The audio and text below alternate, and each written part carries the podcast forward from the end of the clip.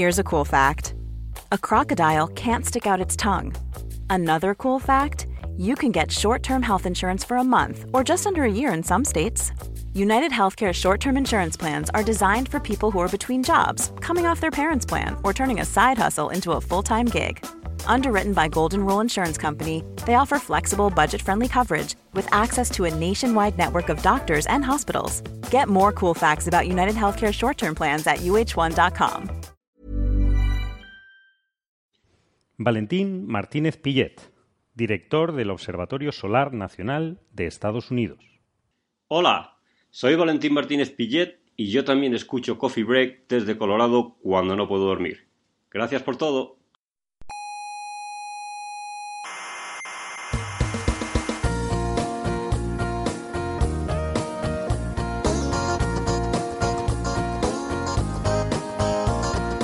Aquí comienza Coffee Break, la tertulia semanal de la actualidad científica. Qué vergüenza ver científicos ¿Por qué? derrochando esas millonadas en, en sus juguetitos Ya. cuando hay tanta gente en el mundo pasando hambre. coño. No, pero no es mucho. Por ejemplo, ¿sabía usted que la humanidad gasta más cada año en películas que en investigación espacial? Mentira. O en maquillaje, por ejemplo, se gasta más en maquillaje. Mentira. O en fútbol. Mentira. O en salir a tomar copas. No le oigo, no le oigo, no le oigo, no le Sí, oigo. sí no que me oye. No me quiere oír. No me, no me quiere oír. No me quiere oír. En fin, que comience la tertulia.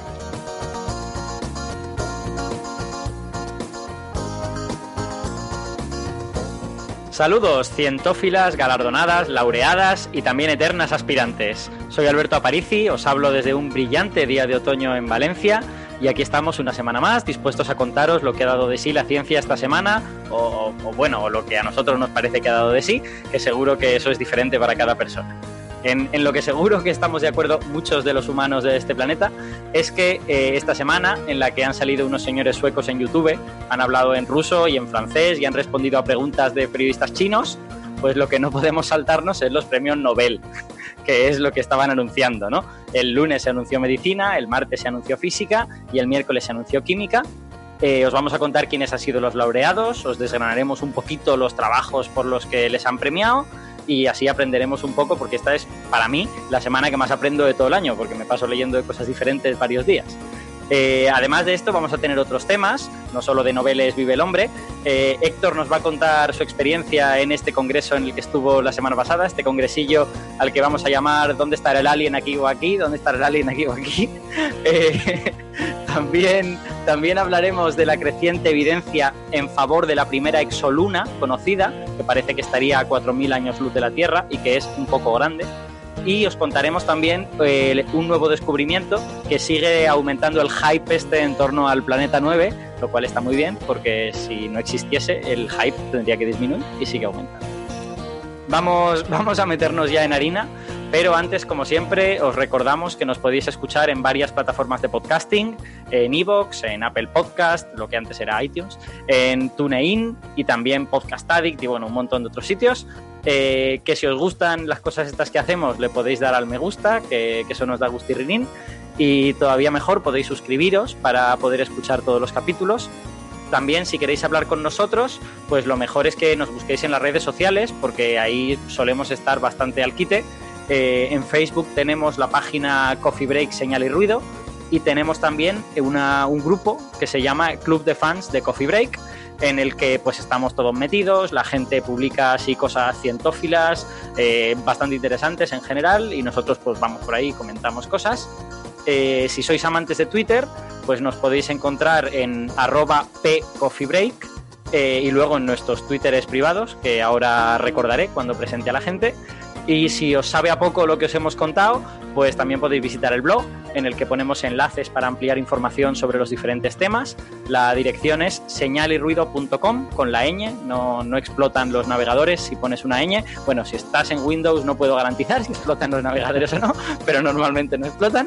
Eh, y por otro lado, si queréis contarnos alguna cosa un poquito más privada, pues podéis hacerlo a, través del correo electrónico del programa, que es oyentes arroba señalirruido.com, también con X. Eh, si tenéis preguntas, pues nos las podéis mandar mucho mejor que por escrito con una grabación de audio. Y así cuando las respondamos, pues podemos ponerlas y escuchamos vuestra voz y también nos da así un poco de gustito. Eh, estamos en varias emisoras de radio. En Canarias estamos en Icoden Daute Radio, Radio El Día, Radio ECA y Ondas Yaisa. En Madrid estamos en Onda Pedriza, en Aragón en Radio Ebro y en Argentina, al otro lado del charco, en la FM 99.9 de Mar del Plata. Tenéis en, la misma web, en señalirruido.com, los horarios y las frecuencias de estas emisoras si nos queréis escuchar en las ondas hercianas, pero ya sabéis que es versión reducida y que luego en el podcast hablamos de muchas más cosas. Así que nada, termina ya esta introducción y voy a presentar a la gente que tenemos en este capítulo. Eh, en Canarias, en la, estáis en la sala Omega, creo, ¿no? Sí. En la, en la sala Omega tenemos a Héctor Socas. Hola, Héctor. Hola, hola. Sí, en la sala Omega aquí de toda la vida, nuestra salita Omega. Eso es. Que es arroba hsocasnavarro, por si alguien le quiere buscar en Twitter. Y tenemos también a Carlos Westendorf. Hola, Carlos. Hola, ¿qué tal? ¿Cómo estáis? Que es arroba cwestend, acabado en D, en, en Twitter.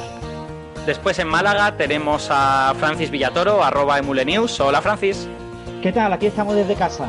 Sí, esta vez desde, desde su casa con una luz muy buena que nos lo hace ver extremadamente blanco, pero, pero en muy buenas condiciones. Bueno, así puedo leer los papers que tengo aquí delante, porque si no, con luz un poco más oscura no vería nada, nada de nada. Exacto. Eh, y desde Valencia tenemos por primera vez en Coffee Break a Ignacio Crespo. Hola Ignacio. Hola, ¿qué tal? que es arroba sdstendal en, en Twitter. Y los que hayáis escuchado ese podcast tan raro que, a veces hacemos que se llama el Aleph, pues os sonará Ignacio porque es parte, es parte del Aleph. Eh, también participa en muchas otras cosas, en la ciencia cierta, tiene otro micro podcast que se llama Tres pies al gato, que os recomiendo un montón, que, que está muy bien. Eh, Ignacio es médico, también es divulgador, así que es, pues mira, de los aquí presentes, el único que no es físico. Así que nos va a aportar una visión un poquito diferente, que yo creo que se... Más se presión para mí, más presión todavía. No, no, que va, es al contrario, o sea, es, nosotros no sabemos nada de esto de medicina y tú eres el que tiene un poco el buen criterio, ¿no? Pues eres el que nos va... Pero bueno, bueno, lo intentaré, que vengo con muchas ganas. Sí, sí, hombre, va, va a ir muy bien, hombre. Eh, y bueno, nada, yo como... eh, no he dado mi Twitter, es casi tradición que el presentador no dé su Twitter, pero es arroba ciencia brújula para los que les apetezca. Pregunto, Alberto, ¿esto cualifica como un crossover con el Aleph? Tenemos aquí a la mitad, de, a la mitad del grupo. No, no, sé, yo creo que si no está el, el propio Aleph, que, que, se lo propuse, pero no quiso porque no quiere salir del sótano, el... yo no estoy seguro de si es un crossover si no está el propio Aleph. Vale, vale. Es que el Aleph tenía dentista, o sea, ha sido complicado. Exacto. Tenía dentista, logotomólogo y logopeda, Por todo supuesto, a la vez. Todo junto. Puede repetírselo, así ahorra. Tenemos un poco Exacto. mitificado al infinito y a lo mejor no nos damos cuenta que los infinitos también tienen sus problemas y sus cosas y, y como, como cualquier otra Exacto. persona, vamos. Lo- Los infinitos también son persianas. Bueno, da igual. El- el- en fin, que, que vamos a ir ya con los primeros temas. Tenemos primero algunas cositas breves. Eh, en primer lugar, quiero alegrarle el día a Carlos Westendorp porque vamos a celebrar eh, los 60 años de la NASA. Ay, ya sabemos ilusión. que a Carlos le encantan los aniversarios, así que felicidades, NASA. Uy, qué bien, oye, muchas felicidades. A Carlos le encantan las noticias de aniversario. Que cumpla mucho Yo no más. sabía que tenía, yo no sabía que tenía tampoco, ¿eh? Yo pensaba que igual pues había sido creada en los 40 o los 50, pero bueno, a ver, estos sí, finales de los 50, ¿no? Fue para ir a la luna, básicamente. Sí, sí, sí. O sea que nada, felicidades a la NASA, ha estado haciendo buen trabajo, ha hecho cosas bien y otras no tan bien, pero muchas muy bien. Así que ojalá siga haciendo muy buen trabajo durante los siguientes 600 años. Esperemos que todavía le quede mucho para jubilarse, aunque tenga ya 60 años, pero, pero vamos, se la ve muy activa y, y muy bien. Hoy hablaremos de algunas cosas Sí, de la NASA, espero. sí, sí. Sí, efectivamente. Tenemos también una segunda noticia breve, que es que la semana pasada, lo, lo anunciamos ya aquí en el programa pasado, eh, fue la Noche Europea de los Investigadores, que se celebró en muchas ciudades, de, bueno, no solo de España, sino de toda Europa y de otros sitios. Eh, y bueno, eh, yo creo que fue bastante bien. Eh, Ignacio y yo participamos en alguna de las actividades que se hizo en Valencia. Hubo una especie de sesión de monólogos y microcharlas y Mm. dimos ahí charlitas cortas que la gente estuvo al pie del cañón entre las ocho y media y casi las once, lo cual yo creo que les honra, porque yo esperaba que se fueran todos a cenar. Y, la verdad que se quedaron. Eh, ¿Qué te pareció, Ignacio? Yo creo que salió Yo- muy bien, ¿no? Yo creo que hubo una muy buena acogida y luego en este tipo de eventos pasa algo que me parece muy interesante y es que es un lugar perfecto para que gente que no está acostumbrada a hacer divulgación empiece a tener ideas nuevas y las lleve a cabo. Entonces, Sí. pequeñas charlas con un formato distinto que a veces salen muy bien y otras veces no tanto, pero bueno, es una oportunidad muy chula. Sí, es un momento de experimentar un poco, ¿no? Porque sabes que, bueno, pues va a ser esa noche, estás acompañado de otra gente y si a ti no te sale tan bien, pues los otros lo mejoran, ¿no? Exacto. A mí, a mí Eh, me ¿Tú, parece- Francis, estuviste en Canarias, en, en Málaga, haciendo cosas? En Málaga sí. Estuve en Málaga, estuvimos haciendo una actividad que se suponía que iba dirigida a adultos, porque íbamos a hablar de financiación de la investigación, de los problemas que tienen los investigadores en la actualidad, etcétera, y nos encontramos con que la mitad de la sala estaba llena de chavales que había traído un par de profesores y que tenían 15, 16 años. Por lo que tuvimos sobre la marcha que cambiar un poco todo el, la temática y dedicarnos más a divulgar que a contar eh, problemas de política científica. Ja. ¿Y qué, qué hicisteis? ¿Improvisasteis con temas que, no sé, preguntasteis a la gente o, o os lo Sí, inventasteis? Trató de, de interaccionar un poquito con los, los chavales, ¿no? De hacerles preguntas, de ver si sabían de este tema, si sabían del otro, qué sabían, qué opinaban. Y bueno, en general hubo bastante recepción. Estuvimos allí un par de horas y un pequeño descanso. Y la verdad es que estamos muy orgullosos de, de cómo respondieron los chavales. Sí, aquí en Canarias también eh, estuvimos diciendo que estaba nuestro mucha gente de, de- de Coffee Breakers, como Héctor Vives, que estaba dando charlas y acercándose a, la gente, pero también estaba Olga- Zamora, eh, Bea Ruiz, estaba Naira eh, y también eh, Antonio F. Darwich, un antiguo, No, Darwich. bueno, un, amigo muy íntimo nuestro también, Sí, sí. y también Coffee Breaker, Muy buena gente, sí, sí, a pesar de todo, muy buena gente. a pesar de todo. un abrazo a Darwich. Y sí, y también mandamos un saludo porque allí Naira nos comentaba que encontró que se, se- se encontró con muchos oyentes, ¿no? Ajá. Que decían que escuchaban el programa Es verdad. y en particular nuestro amigo Enrique Sanardi que estaba también por allí con su hijo Adrián, que creo que eh, creo que tiene 10 años, me parece que, que le dijo a Naira y que, y que escucha también el programa. Qué bien, Que, qué ilusión. que lo un abrazo junto con el padre. así grande. que, pues muy bien, sí. eh, un abrazo. Yo lo único, mi única crítica a esto de la noche de los investigadores es que lo de siempre, ¿no? Que los científicos no sabemos poner nombre a las cosas. Porque a mí, lo de la noche de los investigadores me suena a película de miedo de quinceañero. No sé, suena a la noche de los muertos vivientes, la noche de los cuchillos, la noche de los investigadores. Tiene un, no sé, tiene un matiz tétrico, me parece a mí. Pero bueno, Yo, yo creo que es el típico nombre un poco neutro de cosas de la Unión Europea. La- las cosas de la Unión Europea suelen ser un poco neutras ah, habitualmente. A, a mí efectivamente me deja un poquito frío el nombre, porque además ni siquiera sabes de qué va. ¿Qué consiste? En que los investigadores están atrapados en jaulas y durante una noche los sueltas y divulgan y, luego vuelven. Sería una opción, ¿eh? Sería una opción. Lo de atraparlos en jaulas. Tendría mucho reclamo. O sea, la gente vendría a verla. Tendría, tendría que ser un crossover entre Noche de los Investigadores y Noche de los Muertos Vivientes. Nos vestimos de zombies Oye, no está mal. y, y vamos por ahí persiguiendo a la gente para que nos escuche. la noche de los investigadores No vivientes. es lo que hacemos el resto sería del más- año. Muy bien. Bueno, pero aquí se llamaba otra cosa, ¿no? Sí, aquí era la, ¿cómo era? La Macaronite. Macaronite. Macaronite, Porque eran porque toda era- la Macaronesia. O sea, no solamente en Canarias, ¿no? Sí, fue un proyecto coordinado en toda la Macaronesia, sí. Que, Eh, Explicad lo que es la macaronesia, que este es nuestro momento de aprender de, del día. sí, viene de, de, mm, Macaro, que es, es macarrón, y, y que es de, de Nessie, que es el apodo del monstruo del lago Ness, porque tiene un cuello así alargado con forma de macarrón. Los macarrones tiene sentido porque en Canarias se, se hacen con papas los macarrones, que es el único sitio del mundo. No, lo no han conseguido meter las papas dentro del macarrón, pero eso ya sería ya el I más D definitivo. Exactamente. Entonces es un híbrido entre macarrón y papa, Muy que bien. es típico de Canarias, ¿no? Porque Macaronesia hace referencia a los cuatro archipiélagos que son eh, que están por aquí cerca, que son Canarias, que, que es donde estamos nosotros, Azores, que es el del anticiclón, la gente lo sabe porque es donde fabrican el, el anticiclón, que es el que hace que haga buen tiempo en verano. Eh, y luego está Cabo también eh, Azores, que también es otra, otro archipiélago portugués, y Cabo Verde, que es un, es un país independiente, Cabo Verde. Sí, Me sí. parece que has dicho Azores dos veces. Es Azores- Madeira. Madeira, y se Madeira. Azores. A ver, Canarias nosotros, eh, Azores el anticiclón, Madeira Cristiano Ronaldo y Cabo Verde, eh, pues no sé, un país. Ah, este, el jugador de baloncesto, eh, Tavares, Me has pillado. eh, Tavares, eh, Walter Eddy Tavares, el jugador de baloncesto más alto de Europa. Ah, Viene de Cabo fíjate, Verde. No pero No, cabía en la isla y entonces se tuvo que ir fuera. porque es muy grande. muy bien. Me, me gustaba más cuando, cuando parecía una alusión a la gastronomía de los plesiosaurios, pero bueno, ¿qué se le va a hacer? No comían jugadores de baloncesto los plesiosaurios. Bueno, eh, creo que ha quedado bien explicado, ¿no? Sí, perfecto. Pues nada, es que Eh, el proyecto en el que participaba el, el IAC, nuestros compañeros de la unidad de comunicación aquí del IAC, eh, en la noche de los investigadores era un proyecto común para hacer actividades en varios sitios de la- Macaronesia, aunque no en todos. ¿eh? Eh, creo que el nombre es un poco inclusivo, porque había actividades en Tenerife, Gran Canaria, en, en Madeira y en una de las islas, creo, de Cabo Verde, pero no, no estoy seguro, no recuerdo exactamente. Sí, me parece que sí, Sao, Sao algo, eh, que, que no la conozco y tiene pinta de ser de Cabo Verde, efectivamente. A ver, vamos a mirarlo. Bueno, si me vas a hacer mirarlo, ah, lo podemos buscar. pero- Sao Miguel. Sao Sao Miguel. Vale, pues eso. Muy bien, pues si, si no tenemos más comentarios sobre la noche de los investigadores, bueno, simplemente decir que ha sucedido y que volverá a suceder el año que viene, quizá con gente vestida de zombies, ojalá.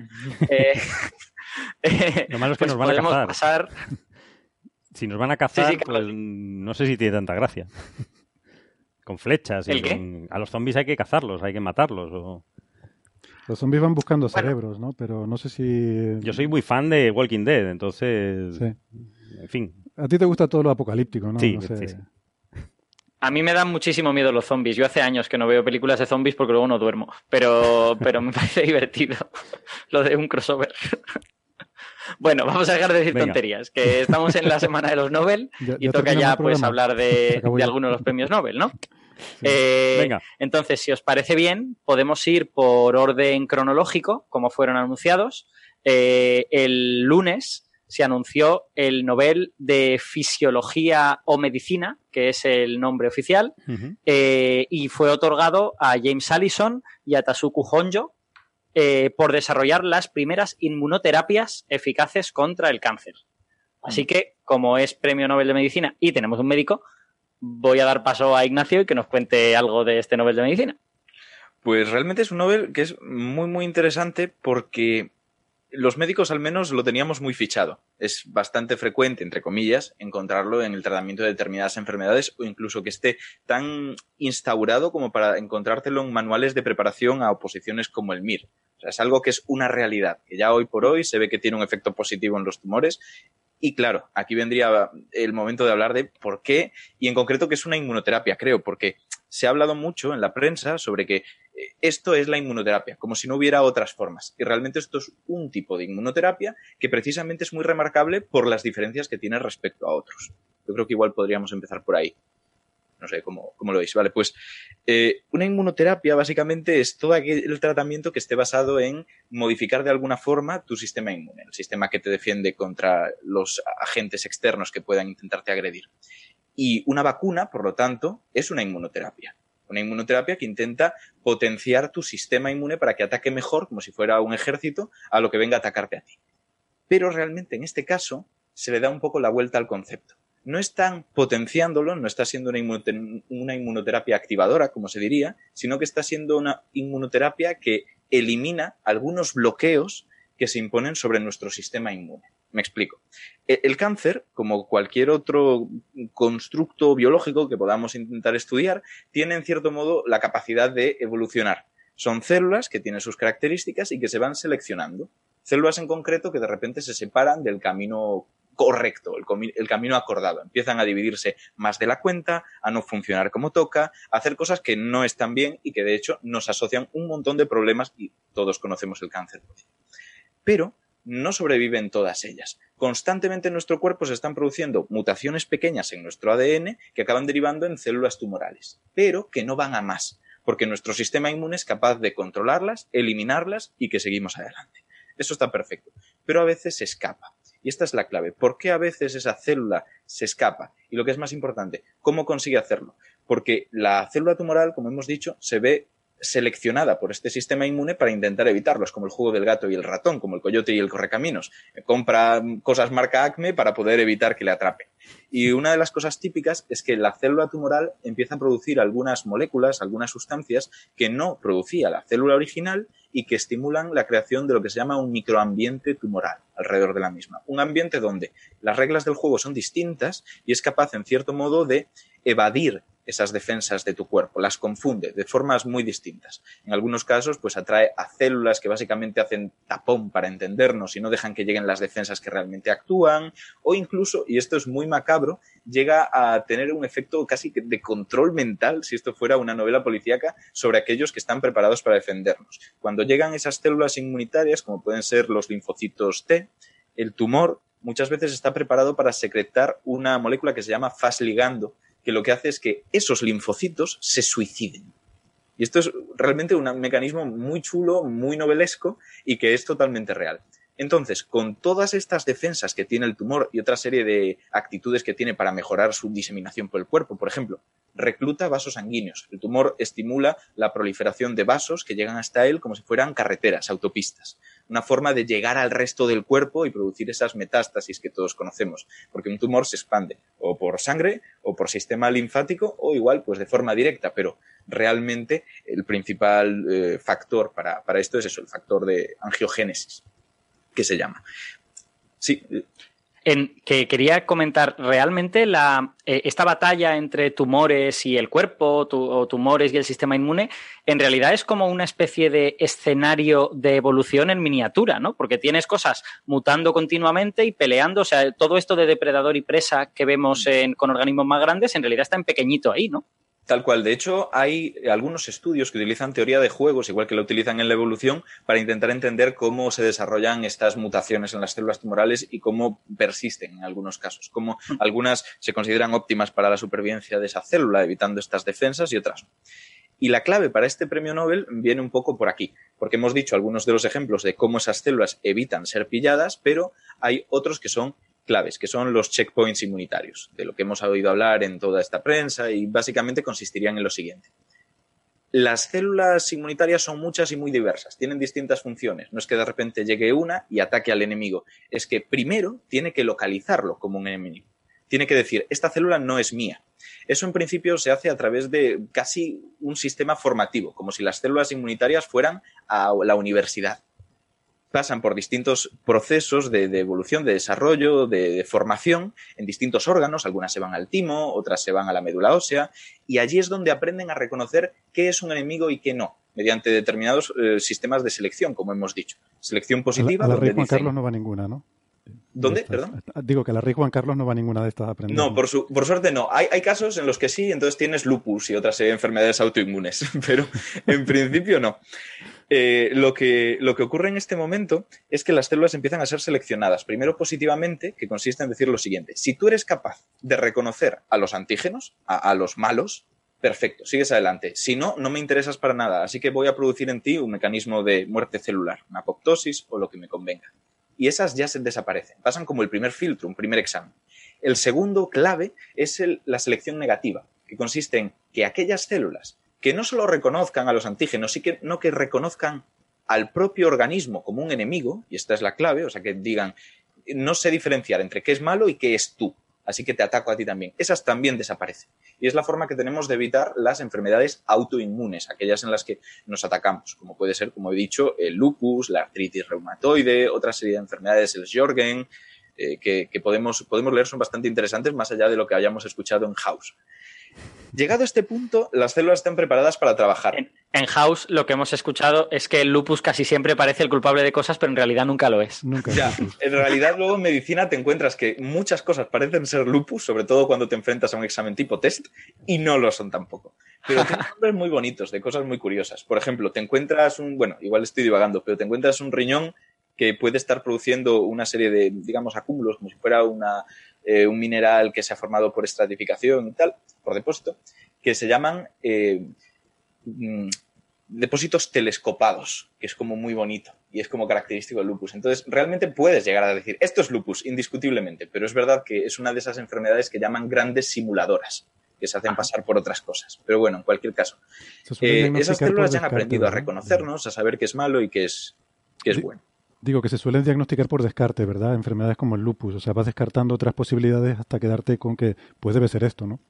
Sí, en muchos casos sí, porque al final el lupus, por ejemplo, se puede presentar no como, o sea, no, llega el paciente y dice, tengo una enfermedad autoinmunitaria, sino que de repente llega un paciente y dice, pues a mí me ha salido una reacción extraña ante el sol Entonces dices, bueno, pues eso es lo que se llama una, o sea, eso es por, el lupus, es una reacción eh, por la luz y, bueno, pues puedes intentarlo intuir. O problemas oculares o otra serie de síntomas secundarios que dices, bueno, pues puedo imaginarme que es lupus, pero realmente tienes que descartar muchas otras cosas antes. Tienes que descartar, por ejemplo, que esa reacción en la piel no sea por un fármaco o por una colonia que tenga una reacción fototóxica. Entonces, hay que descartar bastante.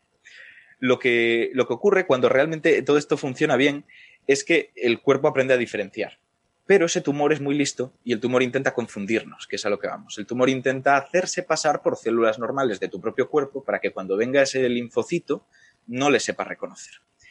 Y estos dos eh, estudiosos, estos dos, eh, eh, James P. Allison y, Tasuku Honjo, lo que han hecho en parte es encontrar esos checkpoints inmunitarios que son las formas en las que este tumor elude al sistema.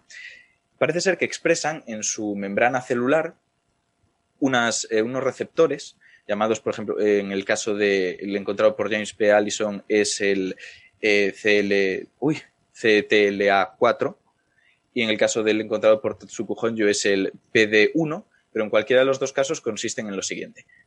Eh, se presentan de tal modo que pueden unirse a moléculas que se encuentran en la superficie, en lugar del linfocidio, de la célula cancerosa. Se unen, se localizan y bueno, pues quedan fijos y es una especie de eh, forma de estrechar la mano y decir no, no, me ataques, para entender. Es la forma en la que el tumor intenta decirle esta célula es buena, la estás localizando como que no es nada negativo y bloquea, por lo tanto, esa respuesta. Entonces, esto es un poco lo que ha encontrado y la clave para entender cómo empezaron a plantearse que esto podía ser un tratamiento del cáncer es darse cuenta de que fueron un poco contracorriente, porque cuando alguien escucha esto, escucha las células son capaces de eludir el control inmunitario, dice, bueno, pues igual puedo utilizarlo para tratar enfermedades autoinmunes, como hemos dicho. Es decir, si ahora mismo yo me estoy reconociendo como un daño, voy a intentar fomentar que se produzcan estas uniones entre el CL4, eh, CTL4, eh, perdón, que estoy, CTLA4 y, y el coligando, y de tal modo que se acaben inhibiendo este sistema inmunitario, esta reacción, y por lo tanto, pues no tengamos esas reacciones en las cuales nos atacamos a nosotros mismos. Esto fue la corriente principal, por decirlo así. Pero, en cambio, eh, P. Allison dijo, bueno, pues podemos plantear algo totalmente distinto. Podemos decir, realmente, en una gran cantidad de los tumores, excepto en los víricos, que suelen ser una excepción en esto, se ve que hay una infiltración entre esas células de células eh, inmunes que están intentando atacar, pero por algún motivo no lo consiguen, como hemos visto por el microambiente tumoral. Vamos a ver si, como esto tiene algo que ver, lo que podemos hacer nosotros es saturar esos receptores para que ya estén bloqueados cuando vayan a hablar con la célula nueva. Esto es un mecanismo de, de, llave y cerradura que se llama, que básicamente consiste en lo mismo. Tú tienes tu llave, tienes una puerta, tú intentas meter la llave para abrir la puerta, pero si de repente te encuentras con un fármaco que lo que hace es poner silicona en la cerradura, da igual que tengas la llave, no van a unirse. Y entonces, si estas células cancerosas, la forma que tienen de eludir el sistema inmunitario es mediante estos eh, mecanismos llave y cerradura, y tú pones silicona, tú pones ese tratamiento de inmunoterapia en ese receptor, evitas que se unan y por lo tanto no pueden pasar los controles estos y acaban siendo atacadas. Y la, silicona esta que tú pones, entiendo que son anticuerpos que reconocen esas, esas proteínas que tiene el glóbulo blanco en su superficie o son cosas más complicadas? Básicamente es un mecanismo competidor que se llama. Tú intentas crear una cerradura idéntica mm, a la que ya estaba formada, a la que se presenta en esa célula tumoral, para que tu llave se enganche ahí y no se enganche a la que realmente toca. Tú intentas confundirlo. Es como si tú tuvieras, pues, una, imaginemos, una esfera completamente recubierta de velcro yo, para que no se adhiera nada, me dedico a ponerle algodón en esa superficie, toda la superficie. Acabo saturándola y evito que se una a otras cosas. Vale, pero lo que pasa es que aquí lo haces solo con estas llaves que son las que sirven para inactivar al glóbulo blanco, ¿no? Y el resto de funcionalidades las dejas, las dejas sin tocar. Exacto, la idea es hacerlo de forma selectiva. Eh, pues además, yo. Sí, Francis. No, fijaros que, eh, lo más interesante de este tipo de terapia eh, que utiliza eh, básicamente actuar sobre el linfocito T, no actúa sobre la célula cancerígena, es decir, tú bloqueas sustancias que se encuentran en la superficie del linfocito T, hmm. en la célula inmune, no sustancias que se encuentren colocadas en la célula tumoral. Entonces, el, tanto PD1 como CTLA4 son eh, proteínas que se expresan en la superficie del linfocito T. Y tú las bloqueas utilizando eh, un anticuerpo monoclonal, que básicamente es una molécula en forma de Y que se Mm. acopla ahí. Sí. Existe otra molécula que no ha sido premiada con el Nobel, que ha habido algunas críticas en este, en este sentido, que es la molécula PDL1, que es una molécula similar a la PD1, pero que sí se encuentra en la célula tumoral. En principio, de hecho, la nomenclatura implica que esta L es de ligando y es la otra parte a esa unión de, de llave cerradura que decíamos. Y también se puede hacer una inmunoterapia eh, tratando de bloquear a esa llave que se encuentra, la PDL1, que se encuentra en la propia célula tumoral. Entonces, los autores de esa otra línea se quejaban de que ellos podían haber sido premiados porque han premiado dos y caben tres. Exacto, pero es verdad que es muy importante lo que ha dicho Francis, de que en este caso estamos actuando sobre nuestro sistema inmune, porque en principio los pilares fundamentales para el tratamiento del cáncer, y a todos nos sonarán, son la cirugía para resecar ese tumor, que ha avanzado mucho a lo largo de estos últimos años, la quimioterapia, en la cual hay fármacos que atacan a las células de forma más o menos selectiva, y de hecho tienen muchos efectos secundarios por culpa de esto, y la radioterapia, que hace un poco el mismo efecto que la quimio, pero en lugar de con fármacos, con radiación. Y esto cambia un poco el paradigma. No ataca a la célula tumoral, sino que desactiva eso en las células de nuestro propio sistema inmune.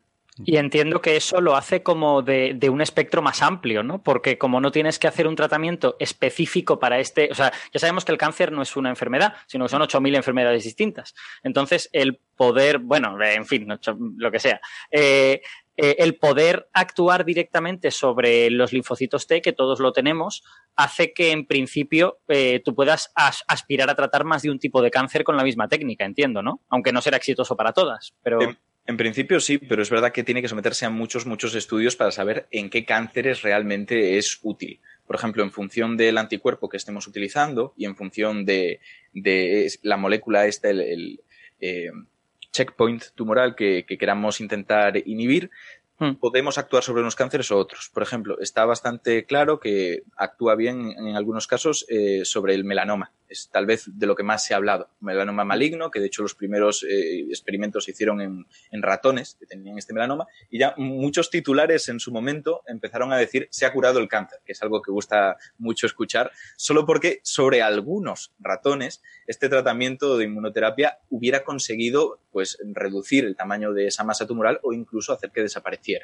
Hmm. Pero realmente es algo que hay que estudiar mucho, hay que intentar eh, hacer selectivo para determinados tumores y habrá otros sobre los que tal vez no afecten, no funcionen bien. De hecho, se ha visto que no reaccionan del mismo modo si tú eh, utilizas solamente uno, por ejemplo el PD1, que si tú lo combinas con el CTLA4, de tal modo que acaban teniendo pues lo que se llama una coadyuvancia en medicina, hmm. que es que dos tratamientos tienen un poco los mismos, las mismas ventajas, pero tienen distintos eh, problemas, distintos contratiempos, distintos efectos colaterales, de tal modo que combinándolos puedes, con menor dosis de cada uno, reduces los efectos negativos, pero potencias por la suma los efectos positivos. Es una técnica bastante típica en medicina con distintos fármacos y que aquí parece ser que amplía un poco el rango sobre el tipo de tumores que se pueden trabajar.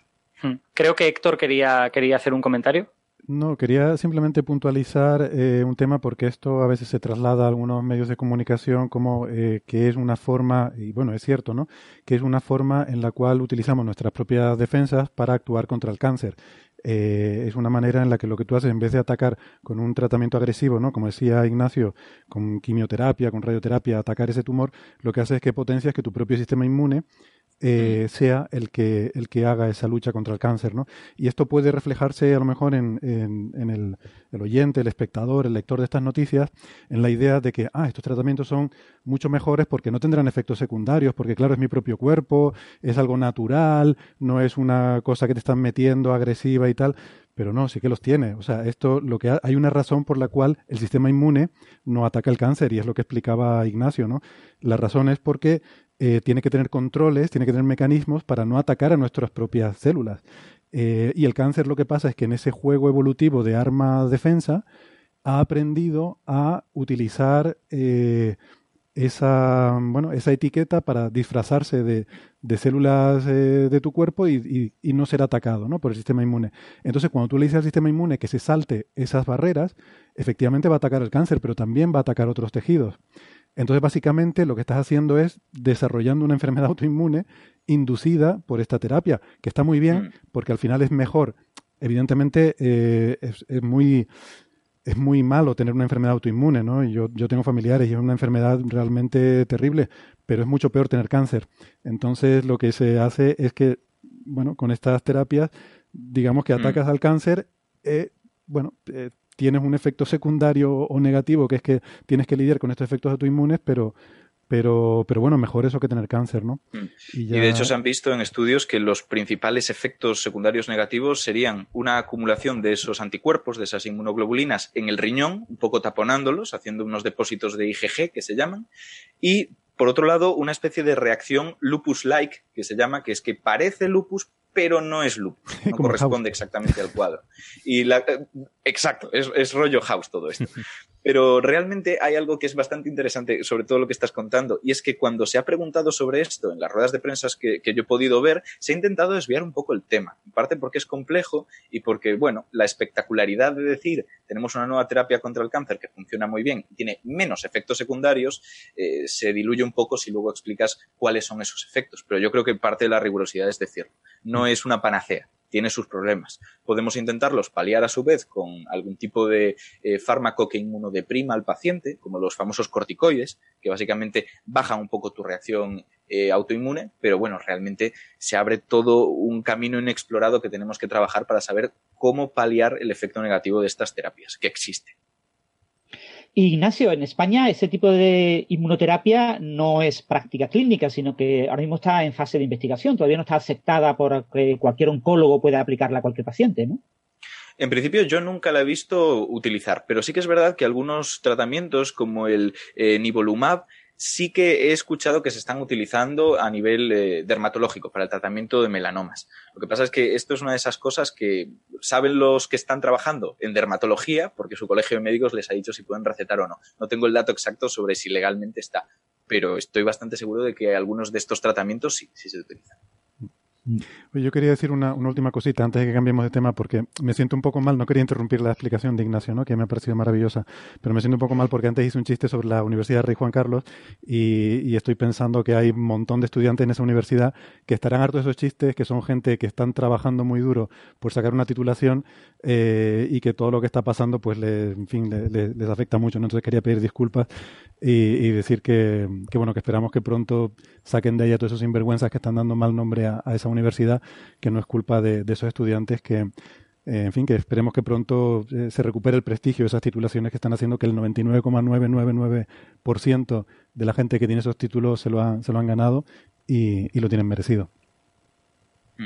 Por cierto, un comentario último sobre, sobre esto de las inmunoterapias. Eh, yo no conozco mucho la historia de, vamos, no conozco nada, la historia de la oncología en el siglo XX, pero lo que, lo que he leído en algunos sitios es que tiene cierto, o sea, los descubrimientos de Allison, Honjo y toda la gente que ha trabajado en esto tienen cierto carácter épico porque la gente confiaba muy poco en la inmunoterapia a, hace 30 años.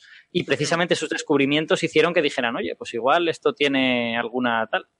Ha sido un poco extraño eso a nivel histórico porque realmente se ha coqueteado, entre comillas, con el poder potenciar el sistema inmune para tratar tumores desde hace bastante, bastante tiempo. Por ejemplo, en 1890 ya se hablaba de que algunas infecciones por estreptococo podían potenciar el sistema inmune y atacar a sarcomas, un tipo de tumor.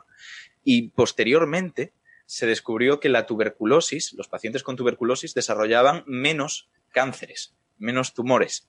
Y esto se trató más adelante para una cosa que hoy en día se sigue utilizando, que es tal vez como una especie de esas reminiscencias históricas que tienen fundamento, y es que para algunos eh, tumores de, vejiga se utiliza una instilación de bacilo de Clermont-Guerin, que se llama, que es una especie de Mycobacterium bovis, que lo que hace es potenciar, Mycobacterium es pues como Mycobacterium tuberculosis, para que nos entendamos, el productor de la tuberculosis, viene un poco de la mano, potenciar nuestro sistema inmune para que luche contra esas propias células cancerosas en la propia vejiga. Y esto se usa hoy en día y es muy útil y con relativos pocos efectos secundarios.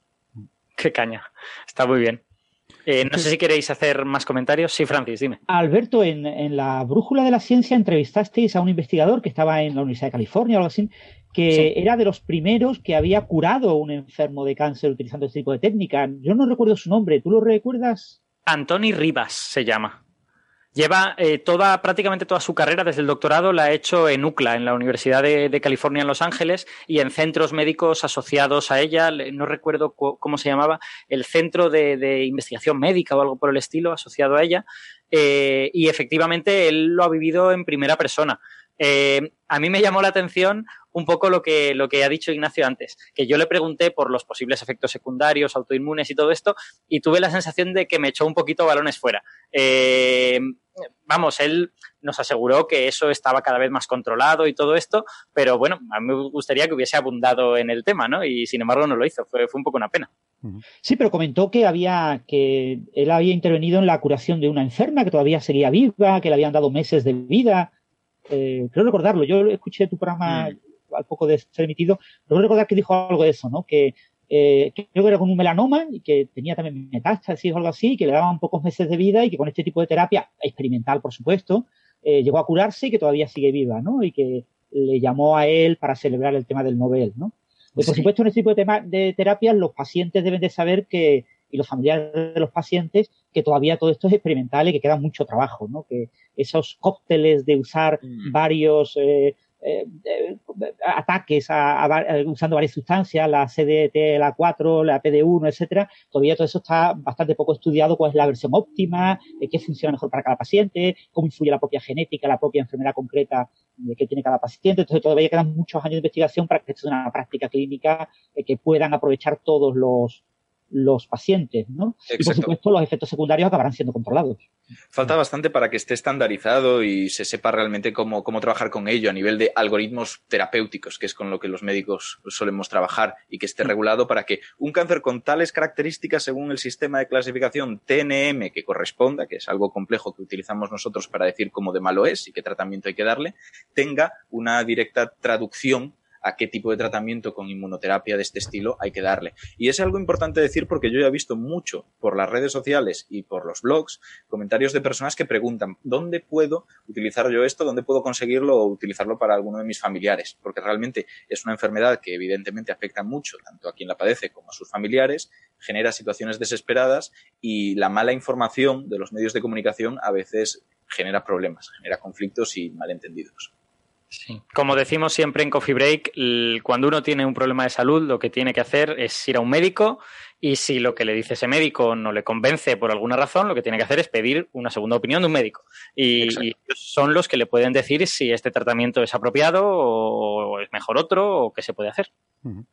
Yo quería hacer un último comentario sobre eh, lo que decía Alberto respecto a que este trabajo de, de creo que Alison decías, ¿no? Que tuvo algo también de épico Em, y me da la impresión, yo no soy experto en el Nobel, igual Francis sabe más de estas cosas, pero me da la impresión de que este desarrollo histórico en el que alguien es un eh, no solo es un descubrimiento, no solo es pionero científicamente, sino que también es un, un paladín de, en empujar una determinada causa, una determinada línea de investigación hasta lograr que tenga un, un, éxito reconocido mundialmente, eso se valora. Y estoy pensando, por ejemplo, en Kip Thorne el año pasado, que cuando hablas con él, él, mm, vamos, yo fui a darle la enhorabuena por lo del AIGO y, me dijo que no era mérito suyo, que era que él se había limitado a, a ser un patrocinador de aquello, a buscar financiación, a, a, convencer gente, que él había usado su imagen, digamos, para, para, impulsar aquello, ¿no? Pero que el mérito era de los investigadores y los técnicos que habían trabajado en, ese tema, si bien es cierto que en el caso de Kip Thorne evidentemente le hizo contribuciones al principio, ¿no? De la teoría, eh, pero que el, esa insistencia, ese haber sido un paladín de de determinada investigación, yo creo, me da la impresión de que el comité lo valora, ¿no?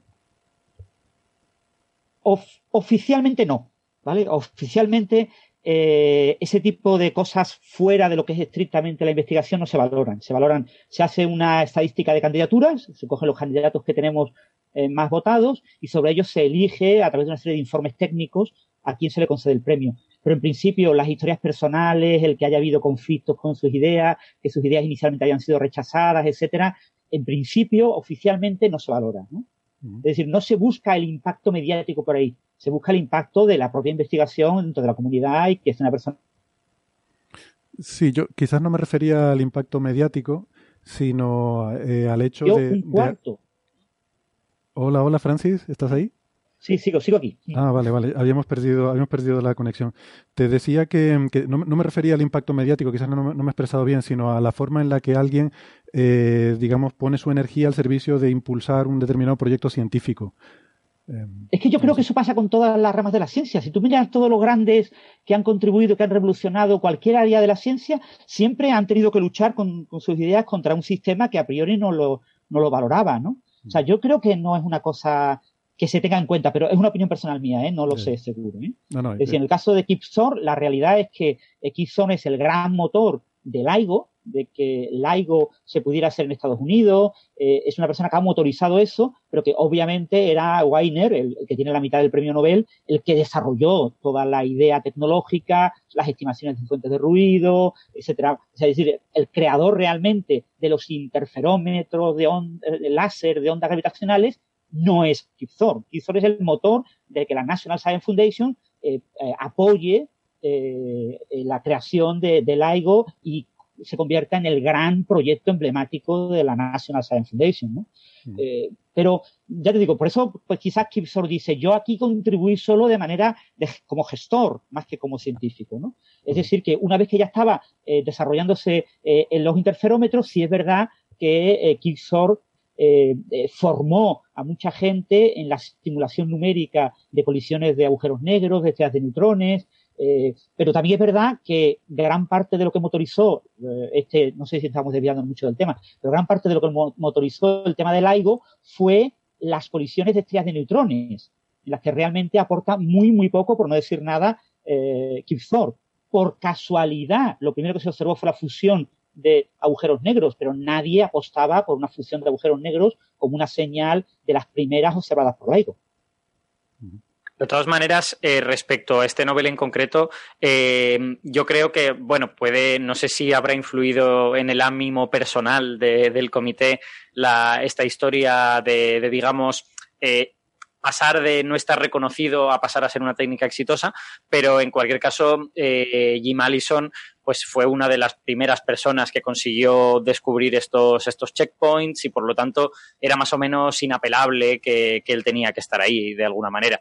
De hecho, Honjo yo creo que descubrió el PD1 como un año antes, pero no se entendió del todo bien hasta después que Allison identificó el CTLA4. Bueno, una, historia es un poquitín complicada, pero, pero vamos, que, que Allison tenía que estar ahí, no, no, no hay ninguna duda en ese sentido. Sí, y después tenés en cuenta que en general eh, las candidaturas explotan. Esto es como todo, ¿no? Aquí, eh, cuando yo cito un artículo, pues está de moda citarlo, ¿no? Eh, cuando yo mm, pongo como candidato a un premio Nobel a, una investigación concreta, a unos investigadores concretos, cuando se pone de moda. ¿Cuándo se puso de moda esto? Cuando fue el Breakthrough de Science en el año 2013. Hmm. Pues la gran noticia científica del año 2013, hmm. según Science, pero no según Nature. Pero Nature rectifica un par de meses después y ya a principios de 2014 saca un especial, un monográfico sobre este tipo de técnica. Es decir, es en el año 2012 cuando se pone a estos dos señores en la alfombra roja hacia el Premio Nobel de, Medicina. Ajá. Bueno, pues si, si, os parece bien, me parece que podemos parar aquí un momentín para decir adiós a los oyentes que nos siguen por las emisoras de radio. Eh, y los que se os quedáis quedar con nosotros, pues tenemos todavía el Nobel de Física, el Nobel de Química y cosas de astronomía. Así que os animamos a que si estáis en la radio vayáis a buscar el podcast cuanto antes y así podáis escuchar el resto de la historia que, si no os vais a perder. Así que nada, hasta luego. Hasta luego. Hasta, luego. Hasta luego. Bueno, bienvenidos de nuevo a, la segunda parte de este Coffee Break, que como veis va, a venir cargada porque nos quedan todavía dos, premios Nobel. Eh, creo que ha estado muy bien la, parte de medicina, me parece que hemos aprendido todos un montón, así que gracias Ignacio, has sido aquí el, faro que nos ha guiado. Para, algo que valgo, está bien. Hombre, no digas eso. Eh, bueno, vamos a pasar al, Nobel de Física que se, se otorgó este martes. Este, la semana pasada dije se, se, entregó, eso no es así, se entregan en diciembre, pero se hacen públicos o se, o se, o se otorgan eh, sin, sin, entregar el aparato oficialmente. Eh, se anuncian, la palabra oficial es se anuncian. Se anuncian en el, en el mes de octubre. Entonces, el, el, Nobel de Física se anunció este martes, fue el segundo de, de este año, y este año ha ido para Arthur Ashkin, eh, Gerard Mugu, y Donna Strickland. Y esto último es noticia porque Donna Strickland es la primera mujer que gana el Nobel de Física en 55 años y es la tercera en total que lo gana. Solo, solo tres mujeres lo tienen. Una de ellas es Marie Curie y hace más de un siglo. La, la segunda no estoy seguro de quién es. ¿Tú lo sabes, Francis? Eh, sí, Coppermeyer. Eh, Ah, Coppermeyer, claro, que esto debió de ser años 50 probablemente, ¿no? Eh, no, en el 63 creo que era. en, Claro, hace 55 años. María Coppermeyer en el 63. Claro. Y ahora Donna Strickland, de este, este Nobel, que es de otro campo, es, es del campo de láseres. Eh, entonces, ¿a qué se ha dado este Nobel? Básicamente se ha dado a una serie de nuevas técnicas experimentales que permiten eh, convertir el láser en una herramienta de precisión para, para hacer cosas. Entonces, la- las cosas que se hacen son diferentes para las diferentes partes de este Nobel. Por ejemplo, eh, la mitad del Nobel se ha dado a Arthur Ashkin y ha sido por eh, desarrollar técnicas para controlar objetos usando luz. Básicamente para utilizar el láser como si fuera una especie de, eh, bueno, la, la- la técnica que desarrolló se llama optical tweezers, que significa como pinzas ópticas, pero podríamos pensar también en una especie de rayo tractor, si queréis, ¿no? Que, que la luz se puede utilizar para mover cosas y para mantenerlas en, en algún sitio. De y hecho, sin en algunas embargo, publicaciones dicen que está inspirado en el rayo tractor de, de la ciencia ficción, de algo de Star Trek he leído. ahí. Sí, yo, yo de hecho lo mencioné en la brújula, no me pude, no, no me pude resistir. Hice- hicimos una cosa de un minutito porque había fútbol y yo dije, bueno, esto es como Star Trek. porque porque me, pareció, me pareció que así la gente se lo imaginaba más fácilmente. Eh, bueno, y la otra mitad de- del Nobel pues va para una técnica totalmente diferente, pero que también tiene que ver con láseres y con física de precisión. En este caso tiene que ver con crear láseres de pulsos muy cortos e intensidades extremadamente altas, que abre un campo de aplicaciones extraordinario para, para un montón de cosas diferentes, entre ellas, por ejemplo, eh, cirugía mediante, mediante láser. Eh, no, sé si, no sé si alguno queréis comentar alguna cosa en concreto de, de este Nobel. Si queréis, yo- en principio para mí ha sido una gran sorpresa este Nobel. Eh, parece que se estaba buscando el que se le diera el Nobel a una mujer, ¿no? Como sabéis, la, la semana anterior, o sea, la semana pasada, eh, hubo una petición por parte del Comité Nobel de Premios de Ciencia a todas las personas que vayan a nominar premios de ciencia que por favor nominen con preferencia a mujeres. Porque el gran problema de por qué no se conceden premios Nobel a mujeres, fundamentalmente porque nadie las nomina. Nadie las nomina. Entonces, eh, eh, quizás como contraparte a, ese, o como complemento a, a ese anuncio de la semana anterior, pues esta semana pues ha decidido eh, conceder este premio a, incluyendo a una mujer que quizás eh, hace cinco años eh, ella no hubiera eh, recibido el Nobel. Eh, hay una gran diferencia entre el currículum científico de Donna Strickland, que hizo esta técnica, una técnica para amplificar pulsos cortos láser, durante su tesis doctoral, y el currículum de su jefe, de su director de tesis, de Muru, que es un currículum como 20 veces más grande. Muru es una persona extremadamente respetada y extremadamente conocida, y Strickland es una persona que empezó a ser conocida cuando fue nombrada presidenta de la Sociedad de Óptica Americana. Hasta entonces era una persona, eh, con perdón, eh, secundaria en, el campo. ¿no? Eh, sin embargo, una vez que fue presidenta, se trató de, de relanzar su nombre y su papel, y, y quizás aquí el Comité Nobel pues, ha, preferido nominar a, a con ella en lugar de solamente a Murú, eh, como una nueva manera de incentivar a que en futuros premios Nobel se tengan, se tengan en cuenta las nominaciones y se tengan en cuenta las mujeres. ¿no? Eh, Donna Strickland tiene 59 años y todavía es associate professor, no es full professor. Su universidad, la Universidad de Waterloo, ha dicho, es que ella nunca lo ha pedido. Ella nunca ha pedido ascender a catedrática. Pero claro, estamos hablando de una persona que ya es premio Nobel. O sea, fijaros el, la, la, cómo está el asunto, un asunto muy, muy, muy eh, conflictivo. Este es el caso muy parecido al de Jocelyn Bell. Jocelyn Bell también descubre los primeros púlsares siendo estudiante de doctorado y el mérito se lo lleva el director de tesis. ¿no? Entonces, aquí está bien que eh, hayan, eh, yo creo que está muy bien que hayan otorgado el premio a ambos, a, al director de tesis y a ella por una técnica que básicamente desarrolló ella durante su tesis doctoral, pero que fundamentalmente ha popularizado y convertido en lo que es en la actualidad, que es la técnica estándar para producir pulsos láser eh, de gran intensidad, eh, fundamentalmente Muru, el director de tesis.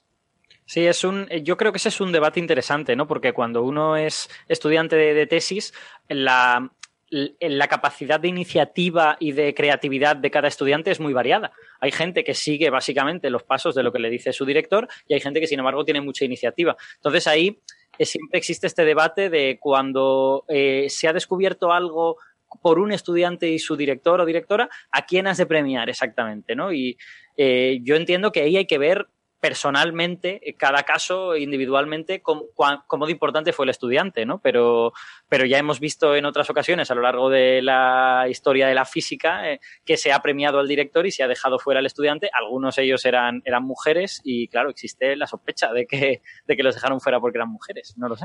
Sí, dentro de 50 años lo sabremos porque se harán públicas las candidaturas y sabremos exactamente cuántas personas nominaron a ella, cuántas personas nominaron a él, pero yo creo que no me equivoco mucho si, si hago la afirmación, ya os digo, sin conocer esos datos, de que probablemente él ha recibido muchísimas más nominaciones que ella, ¿no? Y que aquí ella le acompaña eh, porque se le iba a dar el premio a él y el Comité Nobel ha considerado que era oportuno aprovechar la oportunidad para, para incluirla a ella. ¿no? En cualquier caso, es, con seguridad el trabajo de ella es muy relevante. Es decir, el, eh, es un trabajo, son trayectorias investigadoras muy diferentes. La, eh, por desgracia, la mujer en, en, ciencia y en ramas como la física tiene muchos más problemas de proyectarse y de, y de popularizar las cosas que hace que los hombres, ¿no? Entonces muchas veces queda la figura del hombre como por encima de la mujer. Pero en cualquier caso, esta técnica, que no le hemos contado lo que, lo que hace, eh, es una técnica que se utiliza hoy de manera completamente estándar y que yo personalmente pensaba que no era algo que merecía un premio Nobel, eh, porque es demasiado tecnológica. Pero bueno, como ya le dieron el Nobel al láser, al LED azul y a la luz blanca y a otros premios tecnológicos, a la fibra óptica, pues eh, no está mal, ¿no? ¿No te, ¿No te, parece, Francis, que si miras, o sea, es que yo lo miré por esto del LED azul, si miras la historia de los Nobel, hay más noveles tecnológicos de lo que creemos. Lo que pasa es que como que no los recordamos. En los años 10, no tantos, pero en los años 20 hay unos cuantos que son pues de, de innovaciones tecnológicas y ya está. O sea que sí hay algo de tradición en el Nobel de Física de dar, de dar premios a cosas que son tecnológicas. Pero es verdad que es posible que dentro de 10 años no nos acordemos exactamente de cuál fue el Nobel de 2018, ¿no? Es una técnica muy concreta para amplificar eh, luz, ¿no? Eh, ¿Qué problema tiene eh, amplificar un, pulso láser, ¿no? coger un pulso láser de cierta intensidad, meterlo en una cavidad entre dos espejos que resuene y que su, y yo voy metiendo muchos fotones y la intensidad va creciendo. Pues el problema fundamental es que esa cavidad es un material, un material transparente, se destruye, se rompe, porque yo estoy incrementando la intensidad de los fotones, esos fotones interaccionan con los átomos del material y me dañan el material. Entonces, había un gran problema a la hora de amplificar pulsos láser. El pulso láser ya está muy eh, colimado en frecuencia, tiene una frecuencia muy, muy concreta. Entonces, ¿cuál es el truco? El truco es muy sencillo. Paso el pulso láser por una red de difracción que me ensanche en espectro. Que en lugar de tener un único color, tenga todo un espectro de colores. Ahora, con todo ese espectro de colores, lo meto en el material donde yo amplifico, puedo amplificar, pero como tengo muchos colores, no hay tanta intensidad de interacción con los átomos de la materia. Se interacciona mucho menos, pues está todo mucho más repartido de la frecuencia. Intensifico el número de fotones, es decir, incremento la, intensidad y ahora vuelvo a repetir el proceso pero a la inversa. Vuelvo a pasar por una red de difracción que concentre de nuevo todos esos colores en un único color. Entonces, eh, logro amplificar la señal por un proceso en el que paso de una señal eh, muy picada, muy eh, puntual en, espectro, en, color, ah, la, abro en espectro, la amplifico y la vuelvo a cerrar en espectro. Y esa es la técnica de amplificación por, por chirping, no sé muy bien cuál la, hay una, la traducción al español es difícil, a veces se traduce por gorjeo, pero bueno, el chirping, eh, la técnica CPA, ¿no? Y es una, una, técnica que ya os digo, hoy en día es la técnica estándar desde hace 30 pues, años para fabricar pulsos láser intensos. Creo que Héctor quería, quería hacer un comentario. Bueno, sí, era un comentario, pero era un poco eh, para dispersarnos, ¿no? Pues entonces casi que es mejor que, Francis siguiera dando la explicación de lo que es la técnica. Eh, pero bueno, simplemente al hilo del debate este sobre el, posible merecimiento, el debate entre estudiante y, supervisor de la tesis, e incluso el debate de género en física, ¿no? Que eh, en cualquier caso yo no conozco las interioridades de, este trabajo, o sea, yo no, puedo juzgar realmente la valía. Yo interpreto que si el comité ha decidido premiar a, esta persona, pues seguramente, eh, seguramente que, es un buen juicio. Eh, pero sí que me gusta la noticia sobre todo coincidiendo en tiempo con eh, la otra noticia que hemos tenido estos días también, correspondiente a debate de género, que bueno, no pensábamos sacarla en Coffee Break, pero la podemos mencionar brevemente, que esto que ocurrió en el CERN, en una conferencia sobre eh, igualdad en física, pues que hubo un investigador de la Universidad de Pisa, eh, de cuyo nombre no es que no quiera acordarme, es que no me acuerdo. no Strumia, Strumia se llama, de, de, nombre Ale, Alessio, creo. Alessandro, Alessandro Strumia, es un experto en Higgs, es uno de los grandes expertos en bosón de Higgs. Vale. Yo he leído trabajos suyos, o sea, es un señor con muchísimos trabajos, algunos de ellos muy relevantes. Me cuentan que como persona es un poco capullo, pero, pero bueno, es un, es un gran físico. bueno, no lo sé, pero se montó un, eh, un, escándalo porque dio allí una conferencia en la que básicamente argumentaba que hombres y mujeres no son iguales para, a la hora de hacer física. ¿no? Entonces, eso generó mucho revuelo, el CERN lo suspendió de, de participar en actividades en, en, en, el instituto y esa ha sido un poco la noticia desagradable eh, de estos días. Entonces, el hecho, este uh -huh. premio eh, a una mujer, este premio Nobel a una mujer, yo creo que viene muy bien porque compensa un poco ¿no? esa sombra sí. que nos había quedado estos días y nos, nos quita un poco el, el, regusto ese, ¿no? Con lo cual, bueno, pues a mí me gusta, sí, sí, me gusta que haya ocurrido esto. Sí, el, el, asunto de Strumia, eh, si queréis lo comentamos otro día porque se, sería efectivamente perdernos, pero en su charla llegaba a argumentar cosas del tipo eh, la física la hicieron hombres y aquí no se entra por invitación. bueno, pues una, una, cosa totalmente delirante, ¿no? Terrible, pero, sí. pero bueno, eso bueno. daría para, para sí, totalmente otro, otro tema. Sí, fijaros, no la clave del asunto, que no solo es el tema de género en el caso de Strumia, eh, es que él perdió una plaza, plaza de, sí. físico teórico en el sí. INFN eh, italiano contra una mujer que tiene un currículum en número de citas muy inferior al suyo. Ella es especialista en teoría de cuerdas. Eh, él es especialista en Higgs. Lo que pasa es que gran parte del currículum de, de Strumia en Higgs está dentro del contexto del CERN, ¿vale? Que es física experimental, que los, ahí los currículum podrían estar inflados, ¿no? Pero eh, él, él ha hecho público el nombre de esa mujer, el nombre de la presidenta del comité de selección de la plaza y su nombre y eh, datos sobre los currículums. Y eso es algo punible uh -huh. en tribunales. Entonces el CERN rápidamente eh, ha dicho, yo, yo, tranquilidad, ¿esto qué es? O sea, tú no puedes dar información privada en una conferencia pública. Automáticamente las transparencias eliminadas del CERN y eh, la primera idea del rector de la Universidad de Pisa era, no, no hay problema, lo vamos a proteger. Pero cuando han dicho, perdona, estamos hablando que un tribunal va a atacar a tu universidad por tener una persona que está publicando datos privados de un concurso público. Uh -huh. Porque en un concurso público público eh, el orden de los candidatos, pero no los detalles de currículum. Entonces, eso ha generado un gran problema. Eh, él pidió dar esta charla en esta conferencia sobre género en física teórica en el CER y, quizás no había que dejarlo, no había que haberle dado permiso. Y, y, bueno, hay muchos detalles que podríamos comentar otro día, pero esto es un caso, realmente es una persona de trato difícil. ¿no? El, yo, yo, creo que si él tiene un problema con, eh, su, con que no le dieran ese puesto y si él piensa que fue, se fue injusto en su selección, bueno, es legítimo que lo piense, pero hay otros canales para estas cosas. ¿no? O sea, mm. tú puedes impugnar, tú puedes ir a la justicia. No creo que él ahora no, no creo que sean las formas, vamos, para, para lidiar con este tipo de problemas. En fin, eh, solo quería, uh -huh. no, no, quería tampoco entrar en ese tema, ¿no? Sino solo decir que puesto que tuvimos esta noticia estos días, pues que viene bien también eh, que haya habido la, la, la parte positiva, que el, que el, Comité Nobel nos haya dado esta, esta satisfacción. Y más aún con el siguiente Nobel de Química. Uh -huh. Sí, y fijaros eh, que, que, en la Wikipedia en inglés, eh, esta mujer, eh, Donna Strickland, no tenía página web que se la crearon cuando fue presidenta de la Sociedad de Óptica Americana y que al año se la quitaron por irrelevante, ¿no?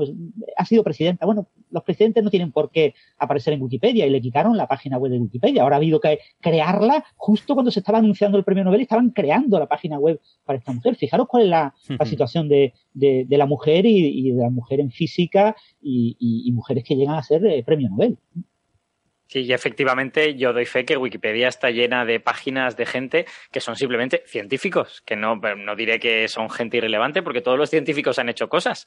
Y, vamos, esta señora no solo había hecho cosas, sino que ha hecho cosas como para llegar a recibir un premio Nobel. Así que yo, creo, yo creo que ahí Wikipedia eh, falló, eh, erró el tiro, porque, en fin, si, si fuese una página web de una persona que es no ha hecho nada, que no tiene un puesto en la universidad, que no tiene nada, pero no sé, yo, yo creo que ahí Wikipedia se equivocó, se equivocó mucho al, quitar esa, esa página. Eh, bueno, pero para seguir hablando de, esta parte del Nobel de Física, eh, estos pulsos de, longitud muy corta y de intensidad muy alta tienen un montón de aplicaciones. De hecho, a día de hoy están saliendo casi como setas los, institutos que van a utilizar este tipo de tecnología en diferente tipo de aplicaciones. Y ya que tenemos aquí a Ignacio, como una de esas aplicaciones es médica, en, cirugía, yo sé en cirugía en ojos, pero no sé si mm. en otros sitios, eh, ¿nos puedes comentar algo al respecto? Sí, en principio la cirugía por láser en, oftalmología está bastante extendida y se puede utilizar para bastantes cosas, porque, por ejemplo, podremos llegarla a utilizar incluso para, eh, ¿cómo decirlo?, para darle forma al cristalino, esa lente que hace que se deformen las imágenes y que, por lo tanto, pues puedan concentrarse en un punto de la retina, que es la que más fotorreceptores tiene, etcétera, etcétera. Podemos llegarle a dar una forma para corregir, por lo tanto, miopías, hipermetropías y esa, esa refracción que hace. Pero lo que más se utiliza tal vez de esta cirugía por láser en oftalmología es para la fotocoagulación, para que las, eh, las arteriolas y todo lo que se puede formar a nivel vascular en el fondo de ojo, en esa retina, y se formen de forma incorrecta, que no deban de estar ahí, que estén impidiendo la visión, que estén produciendo derrames, que estén incluso separando la retina del resto del ojo, produciendo desgarros, todo eso se trate coagulándolo con una emisión, como has dicho, muy concentrada, muy puntual de esta emisión láser y que, por lo tanto, pues puede acabar con estos vasos y detener la, evolución de la enfermedad. En, la información del, del, Nobel lo que decían es que precisamente porque estos pulsos son ultracortos te permiten tener una gran precisión espacial, ¿no? O sea, no, no terminas quemando cosas que no quieres quemar. O no, profundizan más de la cuenta, porque tenemos que recordar que estos vasos están en una profundidad determinada, pero más allá de ellos, pues nos encontramos con receptores de la propia retina que no queremos llegar a afectar porque produciríamos una pérdida de visión. Hmm.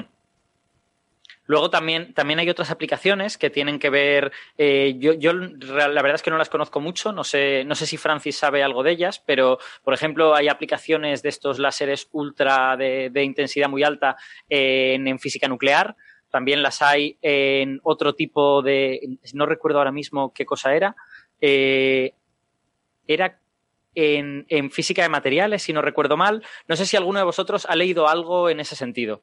Yo, yo de aplicaciones reconozco que no sé nada. Bueno, los láseres hoy en día se usan para casi todo, ¿no? Entonces, quiero deciros, los láseres de pulso ultracortos, cuando hablamos de pulsos verdaderamente cortos, porque los que hicieron estos señores, eh, ella y él, eh, y Strickland, fueron láseres de pico segundo, es decir, de una millonésima de segundo, pero que después se trabajó eh, con láseres de segundo y hoy en día ya hay láseres de segundo. con láseres de segundo lo que tú puedes es ver en directo una reacción química. Puedes ir viendo cada uno de los pasos que ocurren en una reacción química utilizando espectroscopía Raman, pero usando pulsos ultracortos. Eso ya fue premiado con un premio Nobel, el de Sewell, que fue un premio Nobel, ahora no recuerdo el año, eh, eh, por este tipo de desarrollo de observación de reacciones químicas eh, utilizando láseres. ¿no? Y por supuesto, en ciencia de los materiales te permite explorar los materiales a esa escala, porque muchas de las propiedades de un material dependen de eh, procesos que ocurren de manera muy rápida y que la única manera de explorarlos es utilizar pulsos muy cortos que te permitan explorar ese proceso. Sí, como que el pulso hace de reloj, entre comillas, ¿no? De alguna manera. Claro, el pulso es lo que te permite ir viendo lo que va pasando en cada momento, y vas haciendo tic-tac, tic-tac, tic-tac, lanzando pulsos, un pulso, un pulso, un pulso, un pulso, y eso lo tienes que hacer suficientemente rápido si tu proceso a explorar en el laboratorio es un proceso muy rápido. Sí, ahora, ahora he visto qué es lo que quería decir. Er, se pueden utilizar este tipo de pulsos muy intensos en física de plasmas, porque en el momento tú tienes un material, un cierto, posiblemente un gas, y en el, si lo iluminas con luz parte de los átomos del gas pueden tomar parte de esa energía, pero si tú lo iluminas con una luz extremadamente intensa, prácticamente todos los átomos se ven afectados, algunos se ionizan y tú puedes llegar a crear un plasma utilizando este tipo de cosas y luego con otro tipo de tecnología pues ya confinarlo, tratar de, hacer cosas con él. O sea que en principio esta es una tecnología eh, bastante prometedora de cara al futuro cercano y de cara al futuro a medio plazo, pues tenemos todas estas cosas de la iniciativa Breakthrough, de utilizar láseres ultrapotentes para impulsar microsondas a estrellas cercanas y este tipo de cosas, pero esos láseres todavía no existirían. Esos láseres eh, estarían en un factor mil por encima de la intensidad a la que hemos llegado a día de hoy. Eh, sospechamos que podemos llegar a esa intensidad, pero todavía no se ha llegado, con lo que quién sabe si nos encontraremos con algún tipo de techo tecnológico entre medias. En principio no, parece que lo vaya a ver, pero bueno, en España ya tenemos un centro en Salamanca que es el, láser Vega que alcanza el petavatio. El petavatio es una barbaridad de energía. Las aplicaciones que te acaba de comentar Alberto es que en un futuro lleguemos al exavatio, incluso más allá, ¿no? Eh, ¿Para qué sirve un láser de petavatios? Pues para cantidad de cosas, desde análisis de obras de arte, análisis de materiales, ya digo, reacciones químicas. El, centro láser que hay en la Universidad de Salamanca, pues es uno, bueno, es el, láser más importante, más poderoso que tenemos en España. Eh, en Europa hay alguno que otro más. Eh, hay muchos centros de ese tipo por todo el mundo porque es muy, muy importante poder inyectar con alta potencia, en pulsos ultracortos, señales ópticas para poder observar procesos de, eso, de, scattering, de espectroscopía, etcétera, eh, lo que pasa en, muchos materiales, en muchos eh, fenómenos físicos. Sí, justo te iba a preguntar eso, si el, el de Breakthrough Starshot era de este tipo de, de esta tecnología, eh, porque sí que efectivamente, bueno, la semana pasada había gente allí en el, el workshop este mm, de, de, Breakthrough Starshot y están hablando de algunos de esos desarrollos tecnológicos de láser que están haciendo, pero no sé si tiene que ver con estas tecnologías o, es otra cosa. Y luego también se habla de, de, pulsos, pero de nanosegundos, de láseres de nanosegundos, pensando en lo que se llama optical SETI, que es eh, formas de comunicación en vez de por radio, por pulsos de, de láser, que tiene la ventaja de que es focalizado. O sea, que lo, entonces no pierdes con la distancia. O sea, puedes ir a distancias muy, muy largas sin que tu señal eh, pierda intensidad, pero tienes el inconveniente de que entonces solamente va tu mensaje dirigido a un sitio en concreto y no a todo el cielo, ¿no? Pero hablaban de... Sí, pero yo, entiendo que láseres de nanosegundos eh, son más antiguos, entre comillas. O sea, no estamos hablando de los láseres que había antes de estos desarrollos de Strickland y Mugu. Esa era mi pregunta. Si estos de nanosegundos no entran en esta categoría, entonces. Bueno, en principio esta tecnología la puedes usar para fabricar pulsos de nanosegundos, pero es una cosa que ya sabemos fabricar con otro tipo de tecnología. O sea, los, pulsos de nanosegundos, eh, fijaros que estamos hablando en, luz visible o en infrarrojo, estamos hablando de mil nanómetros, trabajar eh, con un factor de mil en la reducción del pulso hay materiales ópticos en los que se propaga el pulso que tú puedes eh, conseguir que se compacten a nanosegundos sin mucho problema. Es decir, no solo necesitas un cristal. Esto es una tecnología que requiere todo un proceso como cíclico y, es más costosa. Entonces, a priori, para generar eh, pulsos de nanosegundos, nadie utiliza esta técnica de chirping. Esta técnica de chirping se eh, usa para pulsos por debajo de los picosegundos. Muy bien. Y bueno, si, si queréis, comento yo eh, así un poco más brevemente la otra mitad del premio, la de, la de Arthur Ashkin, que a mí me parece también muy, muy interesante y muy graciosa, es la del rayo tractor, entre comillas. Eh, esto básicamente tiene que ver con que si tú tienes un material eh, dieléctrico, es decir, transparente, y lo, lo metes dentro de un rayo láser, por ejemplo, lo que, lo que Ashkin hacía, creo que es a, finales de los 60, es tratar de comprobar si con un rayo láser podía mover hacia adelante pequeñas bolitas de un material. la luz transporta momento, momento lineal y por lo tanto, en principio, el, choque de la luz contra un material le puede transmitir movimiento y puede ponerlo en movimiento. Lo que pasa es que la cantidad de momento que transporta la luz pues no es tan grande. Entonces, si no tienes una fuente muy intensa, eh, focalizada como es un láser, pues no puedes hacer nada de esto. Entonces, a finales de los 60, cuando ya habían pasado casi 10 años desde, el primer láser, eh, Arthur Ashkin trataba de poner en práctica estas ideas, ¿no? Ver si podía mover unas bolitas utilizando un láser. Y efectivamente sí que podía, pero observó otro efecto que no es que eh, fuese incomprensible, pero que en principio no era el que él buscaba, que es que además las bolitas se dirigían hacia el centro del rayo del, del láser no se, quedaban en los extremos, sino que el haz láser de alguna manera las empujaba hacia el centro, que es donde más intensidad había. Esto se debe a que la transferencia de momento, de, de, cantidad de movimiento de la luz a la bolita, no solo sucede en la dirección de movimiento del haz, sino que también sucede en la dirección transversal. Y en la dirección transversal empuja hacia las partes donde más intensidad hay. Y este es el kit de la cuestión para desarrollar todas estas tecnologías que mediante luz tú puedes coger, eh, entre comillas, puedes eh, hacer levitar pequeños objetos y tenerlos atrapados en un punto. Básicamente tú lo que vas a hacer es crear una zona en la que la intensidad láser es muy, muy intensa y colocar ahí tus, tus pequeños objetos, que, donde esos pequeños objetos empezaron siendo virus, pero luego llegaron a ser bacterias. Y de, de hecho sucedía una cosa muy graciosa. Yo lo, he leído por ahí que lo que pasó es que eh, él estaba haciendo levitar virus utilizando esta técnica, que básicamente consistía en coger un solo, un solo haz láser y ponerle una lente. Entonces, con esa lente focalizas la luz en un punto y luego se vuelve a desfocalizar, pero en ese punto la intensidad es muy grande. Entonces tú puedes hacer levitar las cosas en ese punto donde, donde todo el láser está focalizado. Y él estaba haciendo levitar virus ahí. Y se ve que se lo dejó un rato, una noche o no sé, no sé cuánto. Y cuando llegó, vio que había unas cosas ahí en ese, en ese mismo punto alrededor de su, de su nube de virus. Y resulta que esas cosas eran bacterias, que estaban comiendo del material orgánico que había ahí. Lo que pasa es que el láser que estaba usando en ese momento era un láser óptico y mataba a las bacterias. Cuando pasaban a la zona de más intensidad, las quemaba, las destruía. Pero él se planteó si podía desarrollar otra tecnología similar que no las matara. Y con un láser infrarrojo lo consiguió. Utilizando un láser que en lugar de luz óptica utilizase infrarrojo, también las hacías levitar y no las matabas.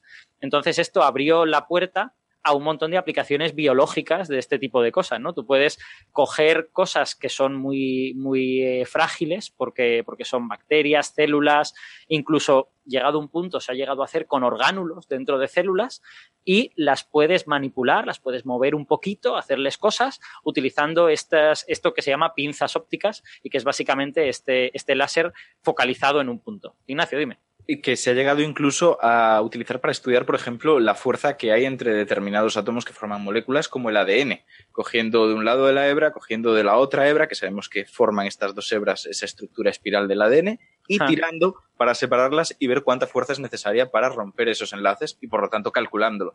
O la fuerza que tienen algunas moléculas de superficie celular que desplazan otras componentes y también se ha utilizado el láser para esto. Realmente las aplicaciones son muchas y muy variadas, muy interesantes. Yo, me, yo me, quedé enamorado de eso último que has dicho porque a mí me, soy muy fan de esas moléculas que se llaman kinesinas, ¿no? Exacto, porque parece que tienen zapatones de payaso. Exacto, o sea, son, básicamente una, especie de tallo eh, que acaba en dos patitas. Las patitas andan mm. sobre un microtúbulo que hay dentro de la célula y al tallo le enganchas alguna cosa, una vesícula que lleve algo y se, llevan la vesícula de un sitio para otro. Entonces son como robotitos que transportan cosas y, mm. se, y se ha llegado a medir la intensidad de la, del empuje de esas kinesinas, cogiéndoles la vesícula y haciendo que la kinesina intente llevársela. Exacto. Yo recomiendo que la gente lo busque en YouTube porque hay animaciones muy chulas hechas por gente de Portugal, no entiendo por qué, pero hacen animaciones maravillosas de biología por lo general y se ve perfectamente esta molécula como arrastra por ese microtúbulo de los centriolos, de ese haz que, se utiliza para la mitosis celular, los componentes. Muy, muy chulo. Sí, está muy bien. Realmente a, mí la, tecnología de, Ashkin me, gusta mucho porque digamos que la entiendes muy bien, ¿no? Es como, es como literalmente crear, como tú no puedes coger con tus dedos cosas microscópicas, pues creas una cosa microscópica que es capaz de agarrar, ¿no? De sostener, de sostener cosas. En ese sentido es como muy humana, pero en el mundo microscópico. Sí, quizás comentar una cosita solo, lo que habéis comentado de las kinesinas. Eh, la sinapsis entre neuronas, eh, la sinapsis química, eh, se produce por acumulación en una especie como de, vesículas de, las sustancias, que los neurotransmisores que quieres transmitir, y esos neurotransmisores llegan a esas vesículas gracias a las kinesinas que transportan eh, uno a uno eh, gracias a los impulsos nerviosos que se van acumulando en la neurona. Entonces tienes la, transmisión de impulsos nerviosos dentro de la neurona, dentro de su axón, que va provocando que esas kinesinas vayan llevando los neurotransmisores y los acumulen en las vesículas. Cuando la vesícula está muy llena, se rompa y pase a otra neurona. Entonces, esto es clave eh, en que pensemos con nuestro encéfalo. De hecho, es clave en casi todas las cosas que suceden en una célula compleja como la nuestra, ¿no? Cuando la célula tiene subestructura, tiene un núcleo, tiene orgánulos, tiene no sé qué, lo que necesita es un sistema de transporte. Y de hecho, ese sistema de transporte fue premio Nobel, no sé si en el año 2013, ¿puede ser? Creo que fue Nobel de Medicina hace, hace no mucho, a, a toda la gente que estudió estas moléculas que transportan cosas. Es que en el mismo sistema de división celular tiene una implicación bastante importante, que es algo Sí. que es mucho más genérico a la vida en cualquier nivel de desarrollo, por decirlo así. Claro, es que en el momento que tienes una célula compleja y has de partirla en dos y que más o menos en cada una de ellas haya Claro. los componentes adecuados, vas a tener que transportarlos. Tú tienes que desplazar esos cromosomas de un lado a otro de la célula cuando estén divididos para poder hacer pues, las células hijas, sí, sí. Separarlos. Sí. A quien tenemos muy callados a Carlos, ¿eh? Parece que No, no yo estoy aquí aprendiendo mucho. Estoy encantado. Está, está de pinche de cocina hoy, Sí, me sí. parece. bueno, pues si os parece, pasamos, pasamos al Nobel de Química. Yo debo reconocer, y no sé si esto pues me, me echarán del colegio de físicos o algo por el estilo, yo debo reconocer que me viene gustando un montón el Nobel de Química Sí, es verdad. es los verdad. últimos tres años. Este año me ha vuelto a gustar muchísimo otra vez. Parece, me parece muy interesante. Este que año... conste, que conste que los propios químicos se quejan de que es poco químico, que es más aplicado. O sea, igual te gusta por eso. igual, igual me gusta porque es un Nobel de física, ¿no? Bueno, biotecnológico. Bio- más parecido, sí. Claro. Exacto. Bueno, este, este año se ha dado eh, a tres personas también, eh, igual que el de física. Eh, una de las mitades se ha dado a Frances Arnold, que es, es una química que trabaja en Caltech, y la otra mitad se ha dado a George Smith y a Gregory Winter. Y básicamente el tema unificador de este Nobel de Química es gente que ha creado técnicas para hacer eh, evolución artificial en moléculas. Evolución artificial en proteínas, básicamente en diferentes tipos de proteínas. Frances Arnold ha trabajado con enzimas, que ya sabéis que son estas proteínas que permiten catalizar reacciones químicas en las células, permiten que reacciones químicas se produzcan más rápido de lo que se producirían en condiciones normales y más dirigidas. Eh, y George Smith y, y Gregory Winter, en realidad, han, han, trabajado, han creado una técnica que luego se ha aplicado a crear anticuerpos mejores. Pero la técnica que ellos han creado se llama eh, como muestra de fagos. Face display, sí. Face display, no sé muy bien cómo traducirlo al español. Es como. Eh, Presentación de fagos es la traducción oficial. Presentación, sí, tiene, tiene sentido. Se presentan las moléculas porque se sintetizan y aparecen en la superficie del fago con lo que están presentes para que yo pueda, con técnicas químicas, detectar si está o no presente esa sustancia y ver si se acopla a otras sustancias, etcétera. Entonces yo presento la sustancia en la superficie del fago, se llama técnica de presentación de fagos. Exacto. Básicamente, toda, o sea, los dos trabajos que se premian en este Nobel tienen una cosa en común, que es que tú tienes eh, sustancias complejas, como son diversos tipos de proteínas, y tú lo que quieres es optimizarlas. Quieres que funcionen para algo que no funciona la versión natural o funciona peor, funciona muchísimo peor.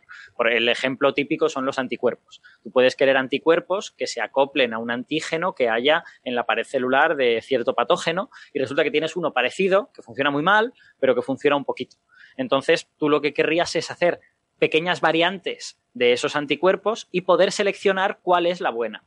Hacer variantes eh, tiene su complicación, pero no es infinitamente difícil, porque mayormente lo que has de hacer es acceder a la, a la, cadena de ADN, a la secuencia, y producirle mutaciones, normalmente mutaciones informadas. Si le produces mutaciones aleatorias, eso va a ser muy complicado, pero tienes que saber en qué parte de la cadena es más probable que si haces mutaciones sirva para lo que tú quieres.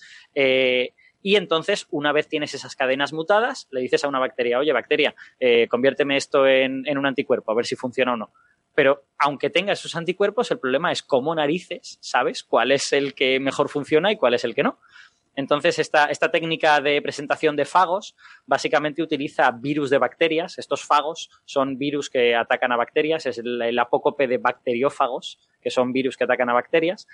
Y esencialmente se cogen esos virus, se ingenierizan de manera que en la superficie del virus pongas eh, lo que tú quieres probar si funciona o no, sea un trocito un anticuerpo o sea lo que sea, y sueltas esos virus en un entorno en el que los buenos se van a pegar a un sitio, puede ser una célula, puede ser una vesícula a la que tú le has puesto algo, puede ser simplemente una nanopartícula, eh, y los que se queden pegados, tú te los vas a poder quedar. Luego limpiarás todo eso y te quedarás solo con los que se han quedado pegados y ahí tendrás identificadas cuáles son las versiones de esa proteína que funcionaban mejor. Una vez sabes eso, puedes volver a repetir el proceso. Y si lo repites varias veces, puedes tener cada vez eh, versiones más eh, optimizadas de estas, de estas proteínas. ¿Parece bien la explicación o me Sí, sí, he sido poco riguroso en Muy alguna bien, cosa? Yo reconozco que esto de los fagos no me lo sé especialmente bien, pero me parece muy chulo. Básicamente es una selección artificial. De hecho, los bacteriófagos no solamente se utilizan para esto, no es que sea algo súper novedoso el usarlos en biotecnología, es esta forma de usarlos lo que llama la atención, porque sí que se han podido utilizar para que introduzcan su material genético en células y forzar a esas células a que repliquen determinada información que nosotros habíamos colado. Un poco como si les hubiéramos dado una pila de papeles, les hubiéramos colado por el medio alguna y les hubiéramos dicho fotocópialos. Y así pues les obligamos a que fotocopien algunos que no eran su intención, pero nos vienen a nosotros bien para producir algún, alguna molécula o algún compuesto. Exacto, en, en ese sentido se utilizan de manera muy habitual como vectores, ¿no? Cuando, cuando Mm. hacen eso, se dice que pues, son simplemente una especie de receptáculo en el que tú has metido tu información y ellos sirven para llevarla. Y realmente está muy bien esto, aunque también había otras formas previas de, producir a- anticuerpos. Había una típica que era mediante la hibridación con células de, eh, de un mieloma, un tipo de tumor, que de esa forma producían que un- el linfocito tuviera la capacidad de generar anticuerpos de forma específica y la célula del mieloma una capacidad de, de replicarse de forma pues casi infinita que entonces pudiera producir una gran cantidad del anticuerpo monoclonal que tú tuvieras interés de, de generar. Vamos, que ponías, digamos que ponías artificialmente tu antígeno en la superficie de, del de la célula del mieloma y entonces la- el- los glóbulos blancos reaccionaban creando el anticuerpo correspondiente. Más o menos. Es, es realmente complejo. Intervenía en muchos casos el hibridarlo, que es lo que estoy comentando, con células madre, que pudieran tener una función de linfocitos, pero realmente eran células madre. Y esto se llamaba hibri- hibridoma. Si quieren buscar un poco más, era, eh, es bastante, bastante útil. Pero bueno, es verdad que esto genera una capacidad de producir eh, anticuerpos mucho más específica y controlada. Es muy interesante. Sí, efectivamente, básicamente lo que, o sea, la, selección natural y la evolución funciona creando muchas variantes de cosas y dejando que sean seleccionadas de alguna manera. Entonces, lo que, eh, lo que se ha premiado en este Nobel de Química es a gente que ha diseñado técnicas experimentales para producir esa variedad, que era la parte menos difícil, y sobre todo seleccionar que seleccionar es la parte complicada. Tú puedes tener muchas copias de, de cosas, pero no siempre es fácil poder seleccionarlas. El- la persona, la profesora Frances Arnold, que se ha llevado eh, una, una mitad del premio, ella trabajaba con enzimas. Ella básicamente hacía todo este proceso, no, no participaban fagos ni nada de esto, sino que trabajaba directamente con la secuencia genética de una enzima, eh, le hacía mutaciones en los sitios que eran más interesantes, que normalmente iban a ser el centro activo, eh, y luego expresaba esas enzimas y eh, las ponía en, la situación en la que podrías testear cuáles funcionan mejor y cuáles peor. En su primer trabajo eso era un disolvente, esencialmente. O sea, había, había una enzima que trabajaba muy mal en la presencia de cierto disolvente orgánico y eh, lo que ella diseñó fue una manera para poder seleccionar cuáles eran las que trabajaban mejor. Que si no recuerdo mal era eh, cuando si tú ponías ese disolvente en una placa con agar, eh, en el momento en que la enzima funcionaba bien, se creaban una especie de halos, de círculos concéntricos en la, en la placa. Entonces, ella le ponía las diversas variantes del ADN de la enzima a diversos, eh, a diversos clones de una bacteria y luego iba soltando las bacterias en varios sitios de ese agar. Entonces, cada una de ellas producía una versión diferente de la enzima y la que funcionaba mejor, pues crearía unos halos más claros y tú te quedabas con esa bacteria y decías, vale, a partir de aquí continúo trabajando. La enzima de la que está hablando Alberto se llama subtilisina, es una serina endopeptidasa, es un- una sustancia que, como comenta eh, Alberto, es una proteasa que rompe, eh, que actúa rompiendo otras proteínas. ¿no?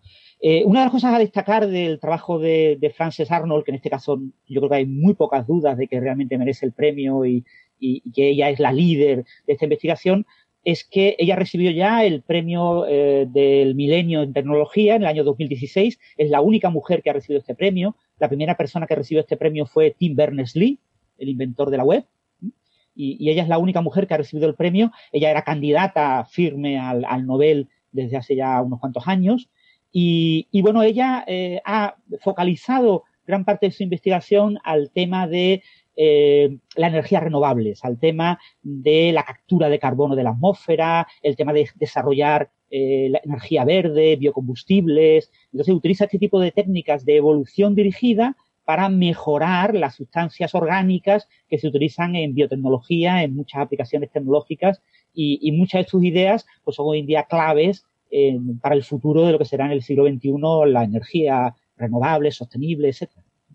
Claro, es que las enzimas tienen, o sea, son útiles precisamente para conseguir que reacciones químicas que son complicadas ocurran de manera más sencilla. Entonces, si tú lo que quieres, por ejemplo, es secuestrar dióxido de carbono, pues a lo mejor puedes crear una enzima que coja muy fácilmente ese dióxido de carbono y lo ponga en, pegada a alguna otra cosa que al final sea sólida y tú te lo mm. llevas en, en forma sólida, por ejemplo. Otro ejemplo importante son tal vez las enzimas de restricción que se llaman, que se utilizan bastante en los laboratorios de biotecnología. De hecho, yo durante la carrera las utilicé para algunos experimentos trabajaba por las mañanas y tal, y consisten un poco en lo siguiente, son capaces de detectar una secuencia concreta de nucleótidos en una hebra de ADN. Tú le dices, yo quiero encontrar la secuencia que sea ACG, y así hasta lo que tú quieras. Y es muy, muy interesante pensar cómo pueden llegarse a diseñar hasta ese punto, porque tú quieres una secuencia concreta y tú se la pides a un laboratorio que construye esa enzima de restricción para que corte donde tú quieras. Y esto se hace en parte gracias a esos sistemas de, evolución seleccionada. Y cuesta un dinero, ¿no? Además, o sea, quiero decir que te fabriquen una enzima para lo que tú quieres no debe ser nada barato. Son botecitos pequeños y muy caros. No, no está bien malgastarlos. Sí. Bueno, y otro punto, eh, este trabajo también conecta con el Premio Nobel de Medicina. En el Premio Nobel de Medicina, la inmunoterapia oncológica, se usan eh, anticuerpos monoclonales y estos anticuerpos monoclonales han sido fabricados, sintetizados con este tipo de técnicas que se han premiado en el Premio Nobel de Química. Con lo que ambos premios están, como ha ocurrido ya algún que otro año, están muy, muy conectados. Queda muy bonito, eso sin duda. Esa, esa unión, esa transdisciplinariedad está muy bien.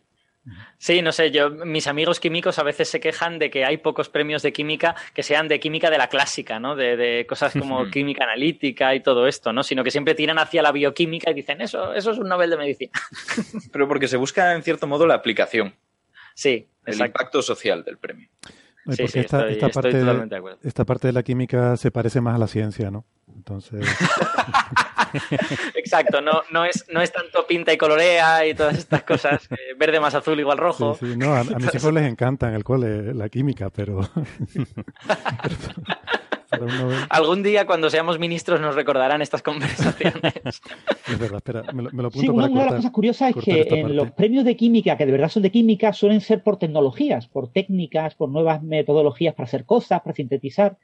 Y, muchos de estos eh, premios de química, que son más de bioquímica, son eh, concedidos fundamentalmente por las aplicaciones que tienen en el mundo biosanitario, etcétera, eh, y no estrictamente por la parte más química. Sí, pero es que además en el, yo creo que en el siglo XXI la química tiene tantas interfaces con, con, tantas otras áreas de la ciencia que casi sería injusto decir que solo la química clásica es, química, ¿no? Hay muchas cosas. El año pasado el, el, Nobel, el Nobel de Química que fue para estas técnicas criogénicas de, para, para observar el interior de células y tal, pues eso es casi física en algunos aspectos, ¿no? Y tiene mucho que ver con medicina, pero es que, claro, si no sabes un montón de química, no puedes hacer que todo eso funcione, ¿no? Entonces, yo, yo creo que son verdaderos noveles de química, es evidente. Lo que pasa es que la química es muy grande hoy en día y, tiene interfaces con, muchas cosas. Oye, esta gente del Comité Nobel, em, como que lo de las matemáticas me da que no se les da muy bien, ¿no? Y solo saben dividir por dos, pregunto, porque a veces le dan el premio a tres, pero nunca lo dividen entre tres. Eh, Vale, que es irracional el número, pero siempre dividen o entre dos o dividen entre dos y luego la otra mitad. Cuando son a tres es uno la mitad y la otra mitad repartida a medias entre los otros dos, ¿no? Es como que solo saben, dividir de dos en dos. Eso no es verdad, Héctor. Eh, Esto es un tema eh, eh, complicado y, difícil de justificar. Eh, cuando el premio Nobel se concede con dos coletillas, dos frases, a este señor se lo damos, o a esta señora se lo damos por tal cosa, y a estos otros se lo damos por esta otra cosa, hay que dividir mitad-mitad. Entonces, si hay dos personas es eh, mitad-mitad y si hay tres personas, una de las mitades es un cuarto, un cuarto. Pero cuando el, premio Nobel se concede por un único tema, con una única coletilla, normalmente, eh, si se concede a tres personas, en esa coletilla aparece algún I, no sé cuánto I tal, eh, se divide entre tres. Se concede un tercio, un tercio, un tercio. Por ejemplo, en el premio Nobel del LED azul, se concedió el premio Nobel a tres individuos a un tercio cada uno. Sin embargo, el premio Nobel de las ondas gravitacionales Mm. se concedió a una mitad. a Weiner, al, al clave en, en- en el desarrollo de la tecnología, y la otra mitad a- al creador, digamos, al potenciador de, de LIGO vivo, que es eh, Thor, y al eh, director famoso de LIGO que llevó a llevar a, a LIGO a la situación que permitió el, el LIGO en la primera fase, que no obs- observó nada, pero bueno, que, que funcionara bien en esa primera fase. ¿no? O sea, depende mucho, pero sí es cierto que o si hay tres personas, o se concede mi, un medio, un cuarto, un cuarto, o un tercio, un tercio, un tercio. Y eso depende mucho de, de cómo se escriba el premio, cómo se describa el premio. Eh, en este caso es que, en este caso concreto de este premio de química, es que claramente son dos cosas completamente distintas. ¿vale? O sea, la técnica de presentación de fagos va por un lado y la técnica de evolución dirigida va por otro. Yo tengo dos mitades. Sí, pero no es lo O sea, más no hay habitual. duda. ¿Cómo reparto un tercio y digo que vale menos eh, la técnica de evolución dirigida que la presentación de fagos? ¿no? Y le digo, ¿le pongo un tercio? No, no puedo hacer eso. ¿no?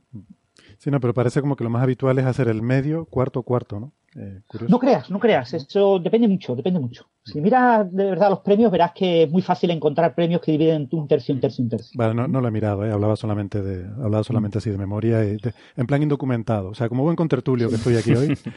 eh, así Pero sí de- es verdad que de los, por ejemplo, de, de física, los últimos tres o así an- eran un medio, un cuarto, un cuarto. Mm. Pero el, el, el del LEC azul, que fue un tercio, un tercio, un tercio, y fue hace cinco años o algo así, ¿no? No recuerdo que fuera mucho más lejos.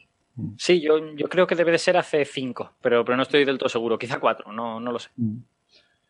Eh, bueno, pues si os parece, pasamos a algún otro tema. ¿Queréis comentar Una alguna cosita- cosa más de los sí, Nobel? Una última cosita antes de, para terminar el tema de los Nobel, si, si ya hemos terminado con el tema, pues me gustaría tener un recuerdo eh, que falleció estos días a Leon Lederman, eh, que es un, un galar- galardonado con el Premio Nobel de Física eh, y que sobre todo es famoso porque fue el que acuñó el término de la partícula de Dios para referirse al bosón de Higgs.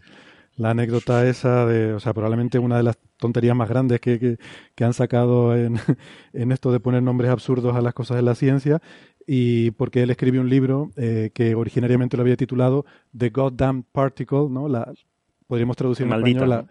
Maldita Sí. partícula. Lo que pasa es que Para es no medio decir taco, taco, era un ya, medio bueno. taco, ¿no? Puñetera. Entonces, Puñetera, sí. yo, yo diría la jodida partícula en español, pero Si te gusta. al editor no le gustó el taco y la parte de damn dijo no, eh, quitamos la parte damn y entonces se encontró con que, oh, the God particle, en cambio la partícula de Dios sí que suena bien. Entonces de la maldita partícula a la partícula de Dios le gustó y se quedó con la partícula de Dios y, y fíjate tú. Eh, pero bueno, que nada, simplemente por, Ujú. por terminar con un, con un recuerdo al profesor Lederman.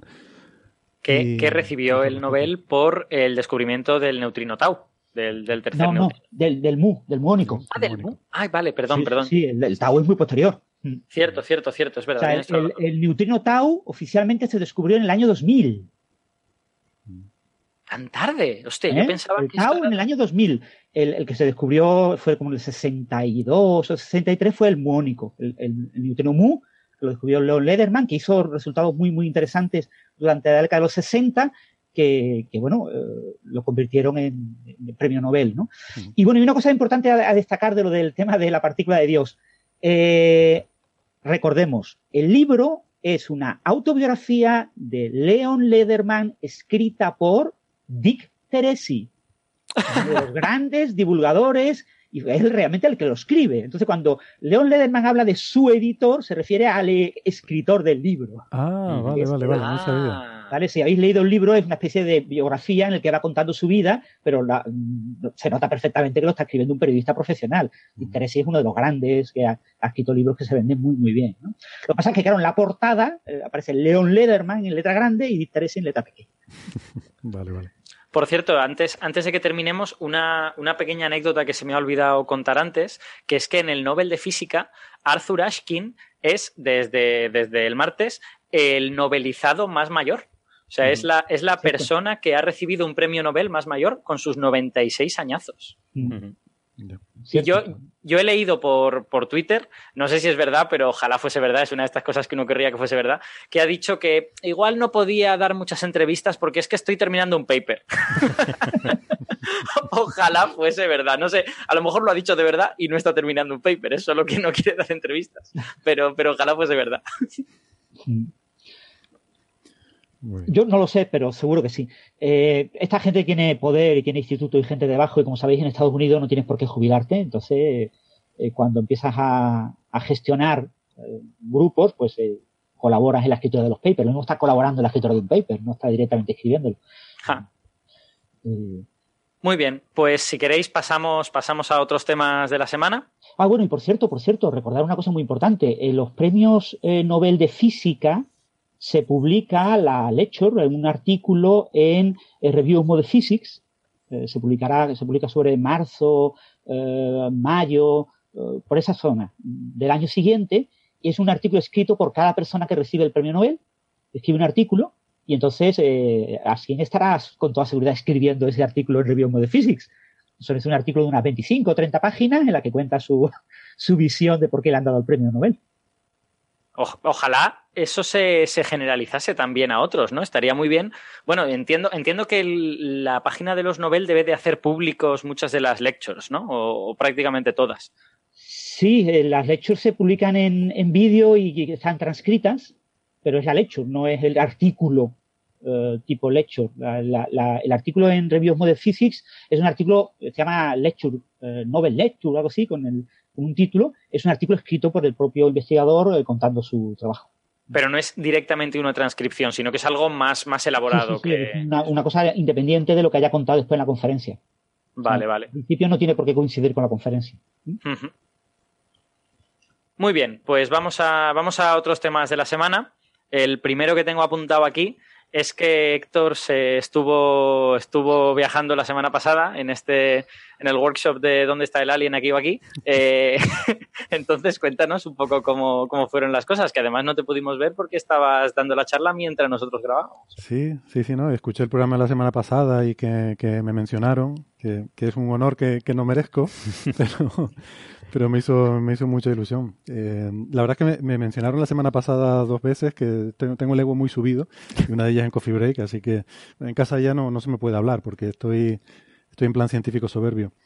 Pero la verdad que luego la, la, conversación, como suele pasar en Coffee Break, derivó a debates muy, muy interesantes sobre el tema de los científicos que van a congresos y a lo mejor alguna cierta visión popular de que la gente va de vacaciones y todas estas cosas, ¿no?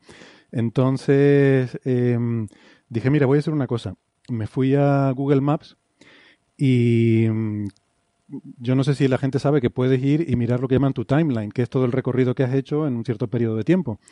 Eh, entonces he sacado mi recorrido y lo, lo, vamos a colgar en el blog. He puesto unos pantallazos y además he exportado los datos en el formato KML de Google Maps que demuestran que desde el martes que llegué a Houston hasta el viernes por la noche que me fui después de la reunión, fue el viernes por la noche, solamente estuve entre el hotel y el centro de la reunión, que es el Lunar and Planetary Institute, y todo eso está ahí en ese fichero y pueden hacer de gran hermano los oyentes y ver mi recorrido cada día. Así que, y por cierto, hoy me acabo de enterar con toda seguridad, Héctor, le diste el teléfono al que tenías en la habitación de al lado y fue tu teléfono el que hizo esos recorridos. ¿eh? Otra cosa lo que tú hicieras. Lo único que nos consta es que el teléfono lo hizo. Eso es verdad. Exactamente. Menos mal que tenemos un informático que sabe de cómo hacer estas, estas trampas. Exacto. Bueno, el que me quiera creer un poquito y quiera ser de gran hermano puede coger esos ficheros y espiarme todo mi, mi recorrido. Y es más, Estoy además muy, muy contento porque me acabo de enterar, eh, esto es irónico, lo es muy contento. Resulta que, bueno, Estados Unidos es un país donde prácticamente, sobre todo en sitios como Houston, no existe el transporte público y te tienes que mover en coche y las distancias son largas. Entonces me acaban de confirmar que eh, a pesar de que, bueno, pues tenemos el, proyecto, ¿no? Tenemos un dinero de un proyecto para financiar estos viajes y estas cosas, pues que no me van a pagar los desplazamientos que tenía que ir en taxi porque no, no los paga el, ministerio, ¿no? Así que todos los, todos los desplazamientos internos del hotel a la reunión, que tenía que ir en taxi, pues los pago de mi bolsillo, pero no pasa nada porque vamos, lo, lo, pago encantado y mucho más de lo divertido que me lo pasé y lo, y lo bien que estuvo. Pero bueno, solo por dar una idea de cómo son estas cosas. ¿no? A mí me suele costar dinero cuando voy a estos viajes porque entre el cambio de moneda, las restricciones mm. que te ponen, siempre hay muchas cosas que acabas gastando más. Eh, bueno, y los hoteles que nunca, las dietas nunca cubren. No me lo cubren, claro. Ahí en el BOE está tabulado cuánto te pueden pagar por cada país y por cada grupo. ¿no? Mm. Entonces nosotros estamos en un determinado grupo que se nos puede pagar hasta una cierta cantidad. Yo que sé, un político pues estará en otro grupo y se le puede pagar más, ¿no? Entonces normalmente no consigues un hotel que esté, según donde vayas, ¿no? Pero no consigues un hotel que está dentro de tal, entonces el resto lo tienes que, lo tienes que pagar tú de tu bolsillo. Pero bueno, que no me voy a quejar, porque yo estoy encantado de la vida y de mi trabajo y de todo. O sea que lo digo un poco para, fin, para que la gente vea estas interioridades como son. Eh, entonces, simplemente, si quieres, te resumo muy rápidamente, porque igual tampoco tenemos tiempo para meternos en mucho detalle.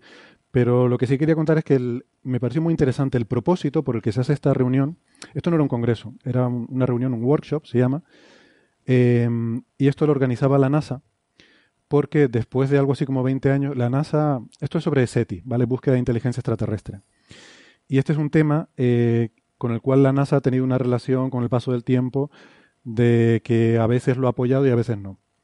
Eh, y lleva prácticamente 20 años que no lo, no lo apoyaba.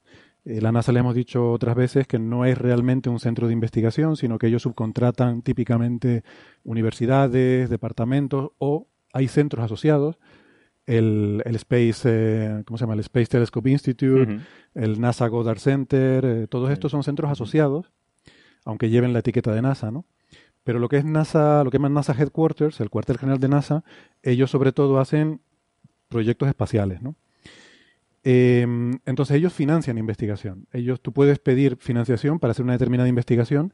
Ellos financian los proyectos. Eh, y esto, pues, bueno, financian a universidades, a institutos, a centros de investigación y tal. Entonces, empezando este año, hicieron un anuncio que causó mucha repercusión porque, eh, bueno, no es que hicieran un anuncio, sino al anunciar los proyectos, eh, la financiación que iban a conceder este año, anunciaron que iban a eh, conceder dinero para financiar proyectos de SETI, de búsqueda de inteligencia extraterrestre, con la condición de que no fueran búsquedas en radio. Entonces, esto fue una, doble bomba. O sea, por una parte fue una bomba porque después de 20 años NASA volvía a financiar SETI y esto en la comunidad generó muchísimo revuelo. Y por otra parte generó muchísimo revuelo a gran parte de la comunidad porque no financiaba sus investigaciones en búsquedas de radio, que es lo que hace la mayor parte de gente que tradicionalmente ha hecho SETI. Entonces, ¿qué pasa? Como ya mucho tiempo fuera, eh, la NASA mm, quería hacer una reunión para que eh, los expertos en el mundo de lo que llaman tecnomarcadores, ¿no? ahora quieren llamarlo tecnomarcadores por renovar un poco la, terminología. Tecnomarcadores son indicadores de que hay tecnología en alguna parte del universo, ¿no? Que no es nuestra, claro. Claro, tecnología, sí. que no se nos ha ido, extraterrestre. Que no se nos ha escapado. Exactamente. Eh, ellos controlan bastante la mayoría de la tecnología que se nos ha escapado. pero, de la otra, de la que no es nuestra, quieren saber qué se puede buscar, ¿no? Y entonces, pues, hacen esta reunión eh, en la que se quería que fuera un grupo relativamente pequeño, de 30, 40 investigadores, que fueran expertos en estos temas para, eh, para indicarle eh, a, la NASA qué es lo último en el campo, qué es lo interesante que hacer y tal. Y entonces llamaron a una serie de expertos y alguien se debió equivocar y me invitaron también a mí en algún sitio. A raíz del el artículo este que comentamos aquí, de los exocinturones de Clark, si se acuerdan, esto lo comentamos aquí. Em, y entonces, es una reunión en la que hubo, fueron tres días, miércoles, jueves y viernes de la semana pasada. Miércoles y jueves había charlas, que son eh, charlas públicas eh, que se dieron en, por streaming y que se van a colgar en internet. Están todavía, todavía no las han colgado, pero en la próxima semana o así, pero se dieron en directo, incluso en NASA TV.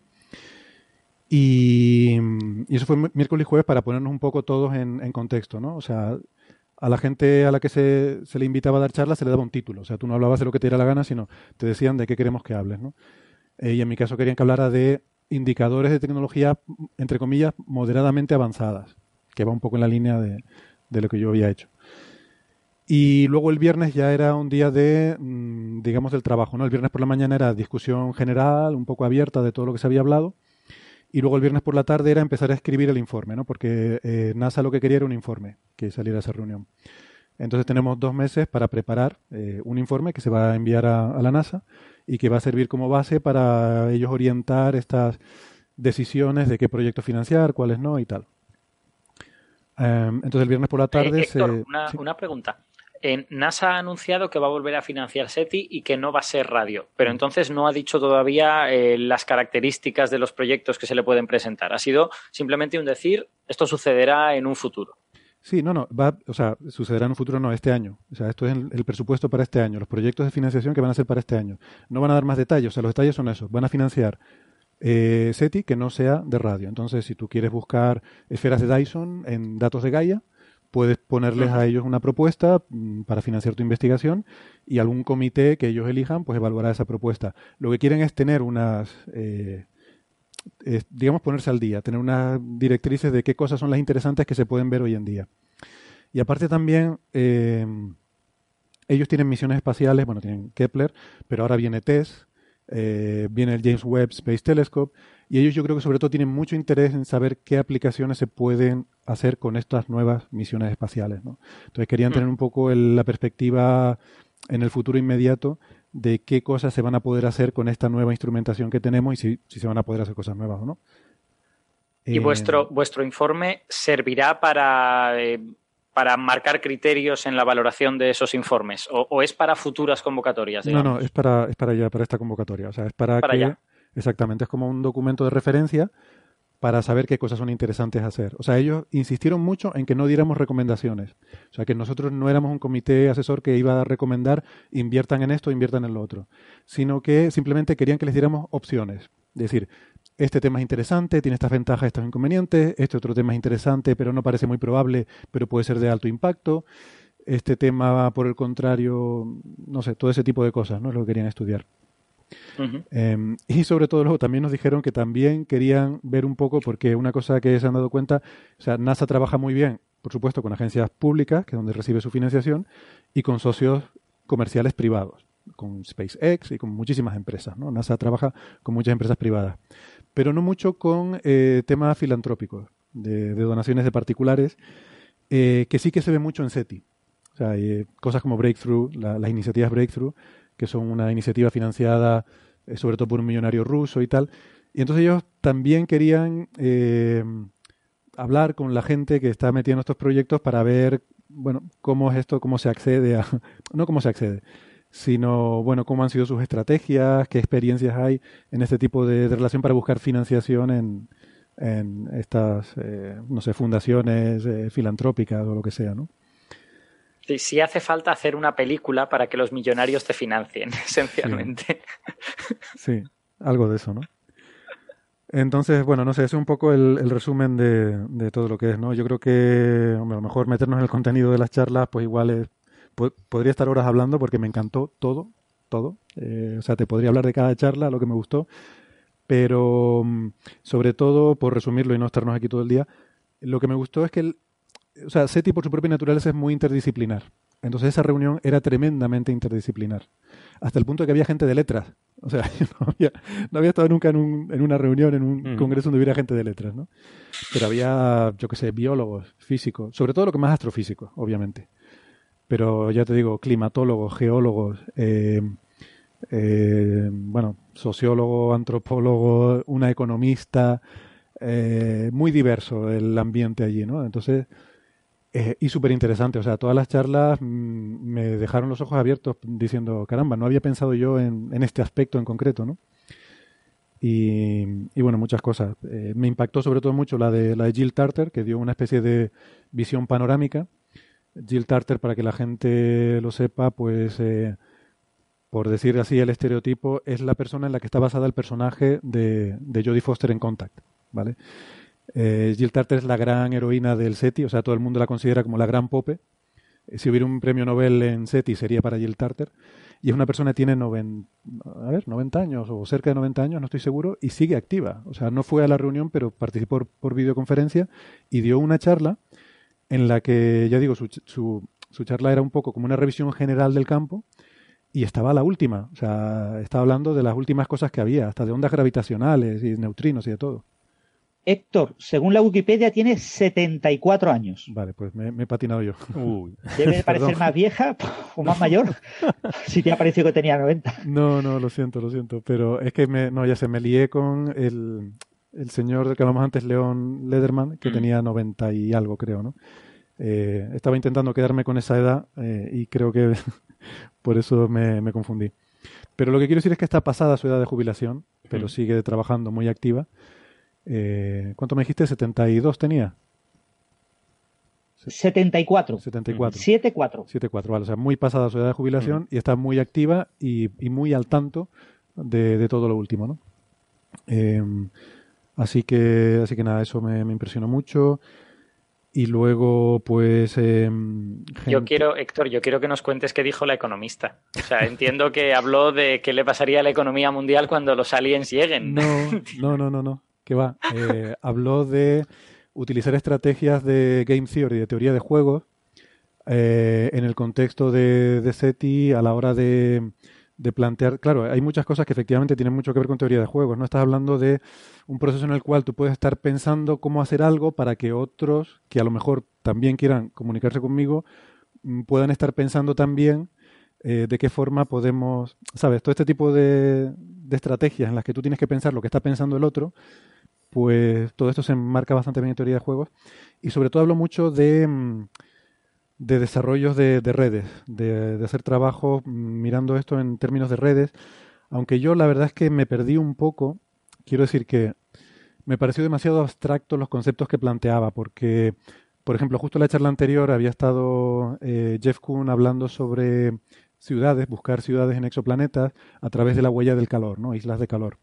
Ver si en la rotación de un exoplaneta la modulación de eh, su emisión infrarroja puede haber una modulación debido a que haya focos locales de calor producidos por ciudades, ¿no? Y entonces ella decía que, bueno, que en vez de buscar simplemente ciudades, que busquemos cosas que escalan como leyes de potencias, porque las ciudades tienden a producir leyes de potencia. Lo que pasa es que eso ya para mí es entrar en un grado de resolución que no, que no aspiramos a tener, ¿no? Pero bueno, es, eran conceptos teóricos de los que hablaba, de, aplicación de eso, de teorías de redes, de teoría de juegos, este tipo de cosas.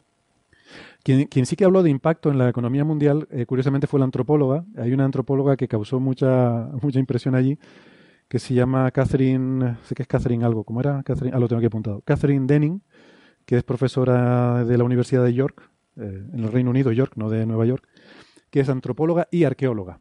Entonces, eh, hablaba de, cosas muy curiosas, ¿no? Pero en, en, una presentación muy breve que dio, una presentación de cinco minutos, hablaba de implicaciones sociales de post-impacto, que es un tema que a lo mejor los físicos no le dedicamos tanta atención, pero hay mucha gente en la comunidad SETI, sobre todo en la parte más sociológica, que, que piensan en eso, que hacen, se hacen congresos sobre ese tipo de cosas, ¿no? Eh, y bueno, ya hablo de una serie de cuestiones que me, me dejaron totalmente, totalmente alucinado, ¿no? De hecho, le pedí su, sus transparencias, me la, justo ayer me las envió. Eh, y bueno, es un tema que un día, si quieres, podemos, podemos tratar en detalle porque a mí, ya te digo, me, me flipó mucho pensar en estas cosas. Pues son cosas en las que yo había pensado, ¿vale? Y yo tenía algunas ideas y pensaba, yo estaba, como dije allí, eh, le hice una pregunta, ¿no? Dije, yo estaba muy satisfecho conmigo mismo porque había pensado en estas cosas y tenía ciertas ideas y justo ella empezó con una transparencia en la que ponía, bueno, esto probablemente es lo que pensaría un astrónomo. Y empezó a poner una serie de cosas que justamente eran las cosas en las que yo había pensado y por las que yo eh, iba tan, de, ¿no? Eh, muy, muy subido, ¿no? Y luego dice, estas son las cosas en las que pensaría un sociólogo y empezó a poner otra lista que, que me quedé diciendo, ostras, es verdad, ostras, y sabes, un montón de cosas. Bueno, su conclusión era un poco que contáramos con los sociólogos, que no pensáramos, o sea, la frase era, no dejemos que el sentido común sustituya eh, a los expertos. O sea, que el sentido común está muy bien, pero que, pero que es un poco peligroso. O sea, que, que un sociólogo no va a sustituir la física con sentido común porque no, las herramientas con las que trabajamos y tal son diferentes, pero un físico puede estar tentado a sustituir la sociología por sentido común y eso es peligroso. Eh, y la verdad es que me convenció. Sí, sí, tiene, tiene mucha, mucha razón. Pero bueno, luego había de inteligencia artificial. O sea, había gente allí de una cosa que se llama Frontier Development Lab, que es un laboratorio que es parte del Instituto SETI, pero que no trabaja realmente en SETI, que lo que hacen es conectar a gente de inteligencia artificial de Google, de Lockheed Martin, de estas empresas. Tienen un programa que me pareció maravilloso. Eh, financian cada año, eh, no sé si son unos pocos proyectos, tres o, no me acuerdo si tres o seis, no sé por qué. Pero bueno, y en esos proyectos lo que hacen es que juntan a un PhD eh, o bien un doctorando o bien un reciente doctorado joven de, de inteligencia artificial con otro eh, equivalente, equiparable de un área que les parezca interesante. Y los ponen a trabajar en un proyecto concreto, breve, eh, para intentar desarrollar una, una herramienta para eso. ¿no? Y, por ejemplo, un ejemplo que da me pareció flipante, te lo comentaba en el almuerzo, mm. Carlos. Eh, han hecho una herramienta para que un rover planetario se oriente sin GPS. O sea, que tú tengas un rover en Marte uh -huh. y sin tener GPS, porque a lo mejor vas a mandar algo a Titán y no hay, no hay GPS allí, no hay satélites, ¿cómo se podría orientar? A partir de mapas en alta definición. O sea, el rover tiene que ver con sus cámaras y hacer como una persona, decir, ah, mira, esto es una montaña, aquí hay un valle y por aquí hay un cráter. Ah, pues esto cuadra con esta parte del mapa, luego estoy aquí. Uh -huh. ¿Vale? Eh, o sea, es un problema clásico de, de... Inteligencia artificial, ¿no? Claro. De Porque eso es lo que hace el cerebro humano y es lo que mejor hacemos. Exactamente. O sea, ¿no? si, eso, si eso lo consigues hacer artificialmente con un, con un programa es impresionante. Exactamente. Tienes que ver, tienes que ver que aquello es un cráter, aquello es un monte y tal. Es y- ver y simplificar, porque nosotros vemos en conceptos, en abstractos. Sí. O sea, un, un cráter, según la escala, pues eh, para nosotros eh, tiene mucho sentido. Vemos el tamaño rápidamente del cráter, pero si lo haces más pequeñito ya no es un cráter, ya, ya es, una, es otra pe- cosa. una una piedra, pero puede tener la misma forma. Claro, tienes que ver la geometría. O sea, Claro, si está claro. lejos, ¿no? El tamaño aparente que yo veo no es el tamaño real porque está lejos. Si está cerca, es más grande de lo que parece. O sea, todo eso Sí, lo sí, tienes no, que integrar y luego esa geometría, de, de alguna forma, eh, mapearla con la geometría de la imagen en alta definición que tienes del- de la órbita, ¿no? Ah, me parece muy, muy flipante. Y el que están trabajando este año, eh, relevante a todo esto, era uno para eh, buscar moléculas en atmósferas, en espectros de atmósferas. Tú tienes un espectro, pues en vez de mirar, bueno, yo sé que tiene que haber estas líneas, como tus espectros de exoplanetas van a ser muy ruidosos y muy complicados, tú a lo mejor va a ser difícil que identifiques una Mm. línea en particular, pero tú sabes que un patrón, un determinado patrón de líneas es el ozono o es el CO2. Entonces, hacer una inteligencia artificial que vea, la han entrenado con datos sintéticos de, de atmósferas planetarias para que aprenda a ver en esos patrones las moléculas que hay en esa atmósfera, ¿no? Sí, eso con ruido no es trivial, eso es un- No es nada trivial. muy complejo. sí. Bueno, ese tipo de cosas, ¿no? Eh, eh, otro de estos eh, de estas colaboraciones muy interdisciplinarias que me, llamaron mucho la atención, ¿no? Y tú decías también, hablabas de la NASA, me contabas, que, la, que, que me sorprendió bastante, ¿no? Que la NASA no va a hacer cosas que puedan hacer las Ah, empresas privadas. ¿no? Exacto, sí. Es que la es primera, claro, ya que hemos hablado de los 60 años aniversario, pues... de NASA, sí, sí, no, esto fue muy interesante. O sea, había dos personas allí de la NASA. Uno era Michael New, que es un, a ver, deputy director, o sea, una especie de director asociado para programas de investigación, o sea, un personaje de muy alto nivel en, la, en el organigrama. Y eh, Martin Steele, que fue eh, de la misión Kepler, fue el responsable científico y ahora es de la misión TESS. Eh, o sea, gente muy, muy metidos en todo este tema y tal. Entonces ellos- eran un poco los representantes y tal. Y como les dije, hubo una doble bomba. Por una parte, la bomba positiva de financiar SETI, por otra parte, la bomba negativa de no vamos a hacer radio. Allí la mitad de la gente era De radio. radioastrónomos. Claro, y clásicamente. estaban muy cabreados. Entonces la primera mañana fue bastante tensa, la del miércoles, porque eh, había mucha gente preguntándole, bueno, sobre todo a Michael New, que fue el que tomó un poco la iniciativa de explicar el asunto, pues fue muy agresivamente decir, ¿por qué no radio? ¿Por qué no radio? ¿no? Y esto de hecho lo habíamos comentado. Alberto recuerdo que me preguntó, oye, ¿por qué crees que no será, que habrán dicho que no a lo de radio? ¿no? Y lo que intuimos un poco, no recuerdo si lo dijiste tú, Alberto, que, mm, o si surgió de alguna forma conversando, que probablemente es porque ya hay gente haciendo eso y ya hay iniciativa. Breakthrough Listen es un gran proyecto. O sea. Breakthrough Listen tiene tanta financiación como toda la que va a poner NASA en todo el resto de SETI. ¿Vale? Eh, Breakthrough Listen es una cosa muy gorda allí. De hecho, se veía, estaba muy representado en la reunión. Y el- lo que decía básicamente el representante de, de NASA, Michael New, era que NASA hace cosas que solo puede hacer NASA. Esa es su filosofía. Entonces, si ya hay otra gente y ya hay financiación y ya hay otros proyectos haciendo radio, ellos no quieren repetir eso. Ujú. Eh, de hecho, nos decía que, por ejemplo, rovers planetarios, nosotros nos hemos tirado 20 años haciendo Claro. rovers planetarios para ir a la Luna, para ir a Marte, para ir a no sé qué, pero hemos llegado a un punto que ya hay empresas que hacen rovers. Entonces nosotros ya hemos cerrado eso, ya no hacemos más rovers. Cuando queramos poner un rover en la Luna, lo compraremos a una empresa.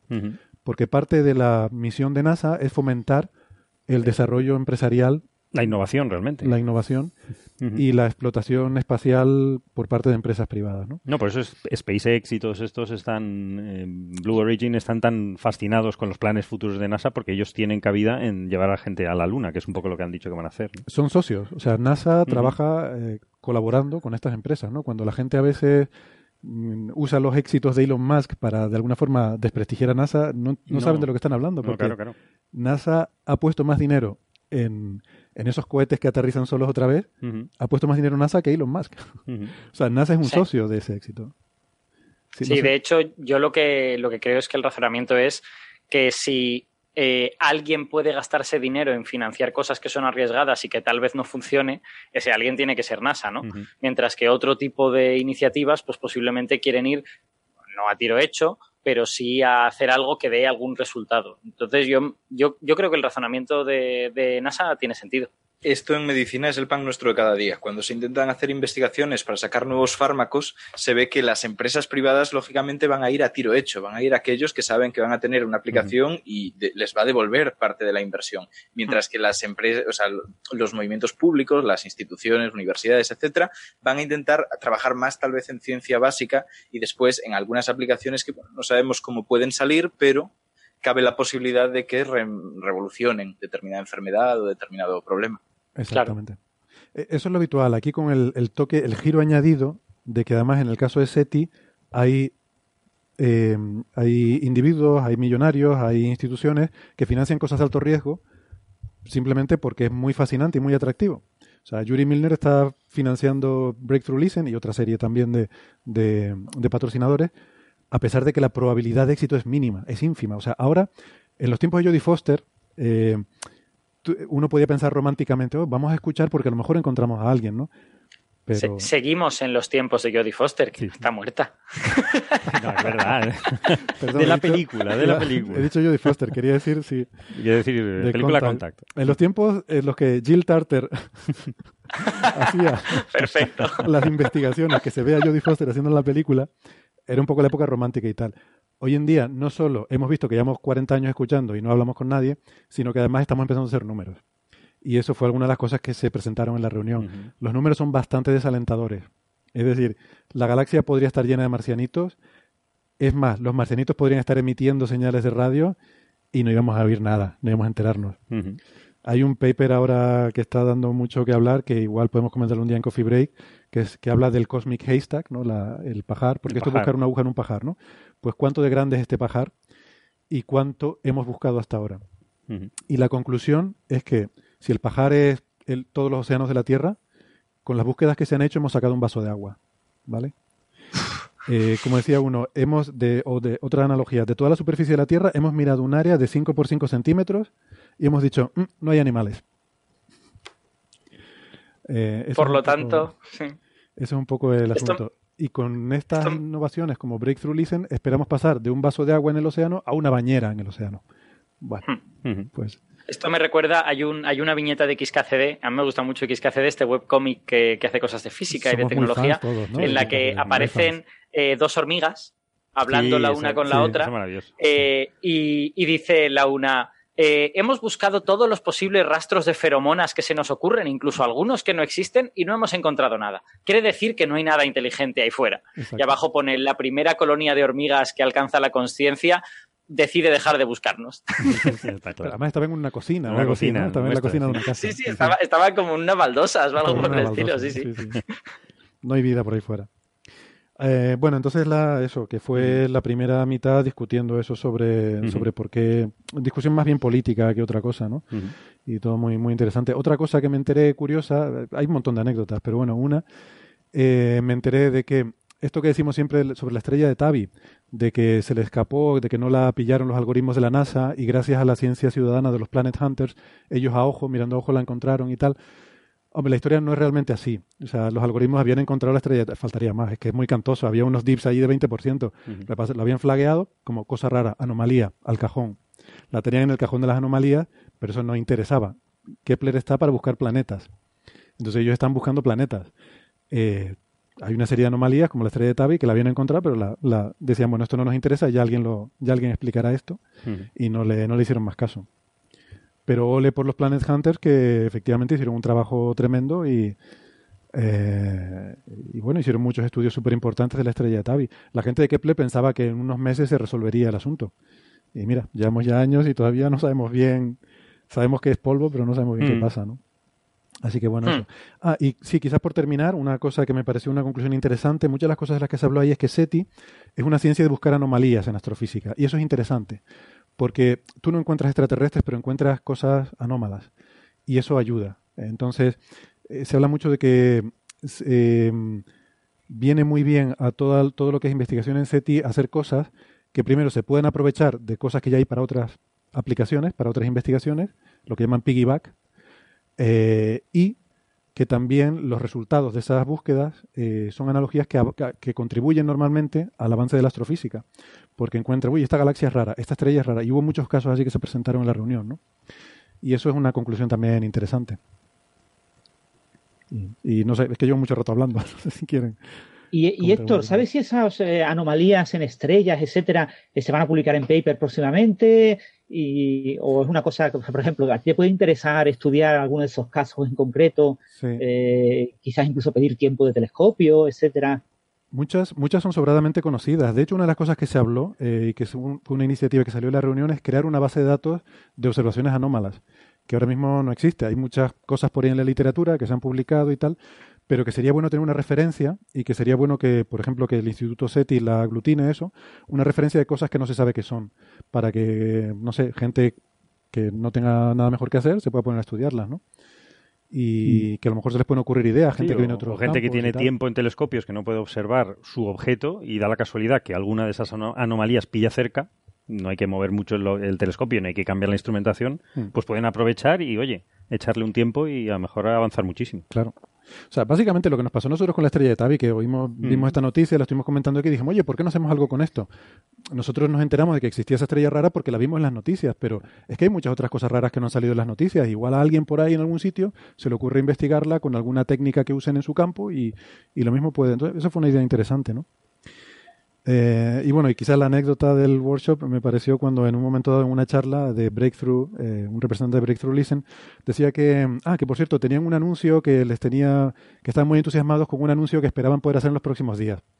Y entonces, claro, algunos nos echamos, nos echamos a reír, ¿no? Porque dice, hombre, eso dicho así, entonces se, rió y tal, y dice, no, no, bueno, es que estamos explorando una colaboración con el, precursor en Sudáfrica del SKA, la gran red de radiotelescopios, eh, que esperaban en los próximos días firmar un acuerdo, que bueno, ya se ha anunciado, eh, que han llegado a un acuerdo con, se llama Mirker, o no sé cómo se pronuncia, un, un prototipo eh, que hay en Sudáfrica de lo que va a ser SKA, que va a ser el, el mayor radiotelescopio del mundo, pues que han hecho un acuerdo con Breakthrough Listen para colaborar y eh, bueno, pues eso, y decían que no, que tenían un anuncio. Y, bueno, si mejor lo digo. Sí, eh, crear misterio en esa reunión no es, buena idea. es lo adecuado. Que alguien de Breakthrough Listen diga, tengo una cosa que anunciar, pero ya, ya lo contaré otro día. Pero no me dejan. si no me dejan. Queda un poco raro. Em, Muy bien, pues eh, ¿te, parece que pasemos al siguiente tema que está un poquito relacionado con este? Vale, vale, sí, sí porque una de las personas que estaban en ese workshop con Héctor, pues resulta que acaba de publicar un artículo muy interesante eh, que lleva por nombre eh, Evidencia de una exoluna grande orbitando a Kepler 1625b, sí. que es un planeta del que ya habíamos hablado en Coffee Break hace un año, porque contamos que se había filtrado, que, resulta que habían visto en las curvas de luz de ese planeta lo que podía a lo mejor ser una exoluna o algo por el estilo. Eso obligó a los autores a publicar, bueno, obligó, no sé si lo obligó, pero ellos decidieron en el momento que se filtró eh, decidieron publicar un artículo explicando las cosas que tenían para que, para que no hubiera ningún tipo de equívoco y para que se supiera pues, que eran ellos los que estaban viendo eso y que estaban, estaban trabajando en ello. Y ahora estos autores pues, publican un artículo en la revista Science Advances, que es la, la revista de Paper Publish, la revista de pagar de, Science. Eh, y bueno, pues ahora tienen eh, datos del Hubble, que han podido observar esta estrella, Kepler 1625, y tienen más datos para tratar de ver si tienen de verdad evidencia de, de una exoluna o no. Y la verdad es que tienen una evidencia bastante razonable, aunque ellos son súper cautos. Son súper cautos. Son, son tan cautos que parece que no han descubierto nada, pero, pero el artículo es bastante largo y yo creo que yo creo que tienen, bueno, que tienen un caso bastante interesante. Sí, esto es una risa. Se llama David Keeping, el investigador que tú dices, que es el, probablemente el mayor experto mundial en exoluna, uno de, los que más. Eh, pero que bueno, pues también en sus ratos libres hace cosas estas de SETI y tal, ¿no? Como casi toda la gente que hace SETI suele hacer ratos libres. Pero mm, entonces es muy divertido porque estaba la semana pasada en esta reunión y claro, de momento hasta, bueno, hasta este artículo que salió ayer, no hay ninguna exoluna detectada, confirmada, e incluso todavía esta tampoco está confirmada, ¿vale? Pero bueno. Y es una risa porque yo estoy en la reunión, en mi charla, eh, lo estuve hablando de exolunas, porque bueno, pues venía un poco al caso, y de cómo es un problema súper interesante en astrofísica, pero todavía no hemos visto ninguna. Y, claro, hay que buscar exolunas, y esto viene muy bien, porque claro, porque con Kepler, con no sé qué y tal. Y este hombre estaba ahí en la audiencia, yo me imagino, pues muerto de risa, ¿no? Yo me lo imagino, yo hablando de estas cosas y él diciendo por dentro, ay chaval, si tú supieras, ¿no? lo que... La verdad que cuando vi este artículo ayer me sentí fatal, digo, qué vergüenza. yo, yo hablando delante de este tío diciendo que no se conocen exolunas, que bueno, que a ver si encontramos alguna, que es un problema súper interesante, que hay gente investigando. Y esto, bueno, es lo que tú has dicho. El, el paper es de Alex eh, Tichy y David Keeping.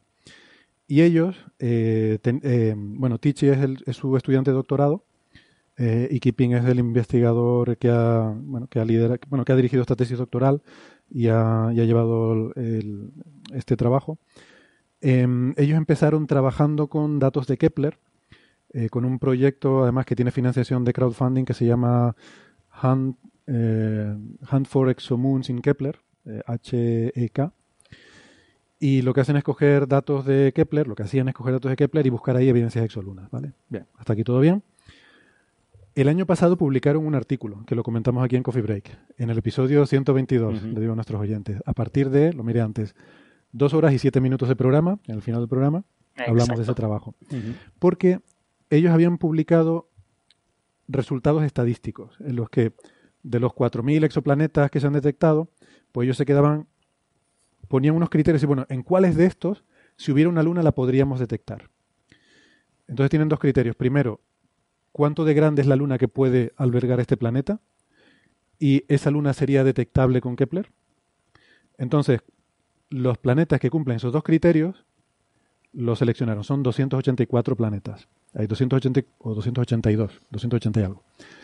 280 y algo exoplanetas que eh, podrían potencialmente tener una luna suficientemente grande como para que la pudiéramos detectar en datos de Kepler. De esos 282 no encontraron eh, señal en ninguno de ellos de que tuviera luna. Y en principio ese era el paper, que eso ya de por sí es un resultado muy importante porque esto de las lunas tiene muchas implicaciones sobre la formación de sistemas planetarios. Eh, Kepler solo ve planetas cercanos a su estrella, porque solo observa durante unos pocos años. Entonces la probabilidad de que pilles un planeta tiene que ser uno que esté cerca de su estrella y que transite, digamos, cada año. Eh, entonces, lunas grandes, nosotros sabemos que en el sistema solar las tienen los planetas exteriores. Eh, planetas interiores, que serían los que ve Kepler, pues no, no tienen esas lunas tan grandes. Lo que pasa, ellos iban a dejarlo así, pero había un planeta en particular, que era un, plan- un Júpiter, era un planeta, un, planeta más grande que Júpiter, situado a la distancia a la que está la Tierra del Sol, de su estrella. O sea, es un Júpiter a una unidad astronómica. eh, bueno. Y ahí vieron indicios muy marginales de lo que podría ser un tránsito de Luna. Tenían tres tránsitos de este planeta y pensaron que quizás podía ser un, puede ser una luna, pero era muy marginal. Ellos no estaban nada convencidos. Entonces, ¿qué pasó? Que pidieron tiempo en el telescopio espacial Hubble, que es un telescopio mucho más grande que Kepler, y podría resolver esa duda. Ellos no iban a decir nada hasta que tuvieran los datos de Hubble para ver si era realmente una luna o no. ¿Qué pasa? Que las propuestas de observación, cuando te dan tiempo de observación en Hubble, eso se hace público. Entonces la gente puede ver qué campaña se les ha dado tiempo de observación en Hubble. Y en eso, en esa publicación, pues ya hubo gente que vio y que empezó en redes sociales a decir, ah, Keeping ha pedido tiempo en el Hubble. Keeping es el experto mundial en exolunas. Luego, Keeping tiene un candidato de exoluna. Eh, según dicen ellos, hay un artículo de Alex Tichy en Scientific American en el que explica que una publicación, no dice cuál, les dijo que quería eh, publicar su historia. Y ellos dijeron que no, porque no habían detectado nada y que no querían hablar. Dice, bueno, pues entonces lo publicaremos de todas formas sin tus declaraciones. Y entonces dijeron, bueno, tenemos que adelantarnos a la historia. ¿Y qué hicieron? Pues en ese paper, antes incluso de que, este paper que les dije de la estadística, antes incluso de estar aceptado por la revista, dije, lo subimos al archive y añadimos una información sobre este candidato. Y entonces añadieron una frase al abstract y una pequeña sección en la que decían, bueno, no hemos detectado lunas, pero hay un planeta que parece prometedor, que quizás podría ser, nuestros análisis nos dan una pequeña significancia de que esto podría ser una luna. Con esto que haces, primero, yo creo que esto es sobre todo para reclamar prioridad, porque claro, ahora llega cualquiera, ve esto y dice, ah, pues yo voy a observar, miro en Kepler, los datos de Kepler son públicos, cualquiera puede ir mirar y decir, ah, la he descubierto yo. Entonces ellos querían decir, bueno, nosotros la hemos visto, pero no nos la creemos mucho. Y en ese paper lo dicen con mucha prudencia que bueno, que la significancia es muy baja. Aquí lo comentamos e incluso al final discutimos si nos lo creíamos o no, hicimos apuestas sobre si creíamos que había una luna ahí o no. Vale, pues ellos dijeron que iban a observar con Hubble y que hasta que no tuvieran los datos de Hubble no iban a afirmar que ahí había una luna. Entonces esta letter en Science Advances es justo eso. Ahora ya han observado con el Hubble, las observaciones son de octubre pasado, han analizado los datos y dicen que, bueno, que apoya la posibilidad, pero todavía no es seguro. De hecho, ellos dicen, hablan de evidence, pero evidence, en español, evidencia no es la traducción correcta, porque No, evidencia es que ya... No, no es evidencia, es más datos. O sea, Sí. Yo es que estoy entre indicios, pero indicio me parece muy suave, y evidencia, pero evidencia me parece muy fuerte. Es algo intermedio, ¿no? Evidencia es como una prueba, una prueba, bueno, pero, pero prueba es muy fuerte prueba también. también es muy fuerte. sí. Sí, entonces no sé cómo traducir esto en español. Sí, indicaciones, o eso también es flojito, ¿no? En Es realidad. flojito, Es flojito. Neferchiti, échanos una mano aquí. ¿Qué, qué palabra hay en español que podamos usar? Bueno, vamos a decir evidencia entendiendo que no es el significado en español, sino que es, Son pruebas. Sí, como pistas, Prueba de que tal, sí. pero una prueba es concluyente, ¿no? No, o sea, una no prueba en juicio demuestra algo, ¿no? Hay muchas pruebas. Sí, para mí, para mí prueba y evidencia son Son parecidas. casi Para mí es como si evidencia, fuese la versión técnica de prueba, ¿no? Bueno, vamos a usar esas palabras Ujú. entendiendo que ellos dicen que hay, eh, pues eso, evidencia de una, de una exoluna muy grande eh, eh, orbitando este planeta Kepler 1625b. Aquí dan los datos que tienen del Hubble, pero no son concluyentes del todo tampoco. Eh, pero encuentran dos cosas importantes. La primera es una anomalía de timing. Quiere decir que el planeta no llegó al tránsito en el momento esperable porque de Kepler ya habían sacado su órbita, sino que se retrasó 77 minutos. No, se adelantó. A ver, se retrasó 77 minutos. Que es mucho. Que es que mucho. es, eh, si te basas solo en los datos de Kepler, es tres sigmas de, de discrepancia respecto a lo que Mm. esperabas. Sí, sí. No, no, es- está completamente fuera del ruido. Quiero decir, es, es significativa la, desviación porque aquí, o sea, es 3 sigma respecto a Kepler, pero aquí con los datos de Hubble, mm, bueno, es... Bueno, claro, no, tienes que basarte en Kepler, perdón, sí. Eh, y, y eso no tiene, es impepinable, no, no hay interpretación ahí, eso es, es claro. Y luego, después de pasar el planeta, parece ser que hay un pequeño oscurecimiento que podría ser debido al paso de la Luna, un tránsito de la Luna, pero no termina de completarse mm, porque se les acaba la serie observacional, ¿no? Entonces, eh, Sí, eso es la pena, ¿no? Que el Hubble no acaba de observar. eh, no terminó de observar el final. Empieza a observar que la luna hace disminuir un poquito la luz y luego, pero luego no se sabe si la luz vuelve a subir del todo o qué pasa. Claro. Porque se acaba, no tiene, no puede observar más el Hubble. Claro, eso es Claro, importante porque porque... podría, podría ser que la estrella se hubiera vuelto un poquito más, un poquito más oscura por alguna otra razón. Podría ser un artefacto de los Sí. datos. Eh, hay muchos, Ajá. de hecho aquí en el paper hay muchas Mm. correcciones que tienen que hacer porque, bueno, tampoco el Hubble está hecho para una estabilidad perfecta y entonces hay como tendencias en los datos que ellos tienen que quitar. Entonces, si hubiera una tendencia que hace que tengas un poquito menos de luz al final que al principio, es improbable porque tienen otras estrellas y no se ve en esas otras estrellas que hay una tendencia, pero bueno, eh, no es del todo descartable. O sea, digamos que la evidencia sería mucho más fuerte si hubieran tenido el final del tránsito, ¿no?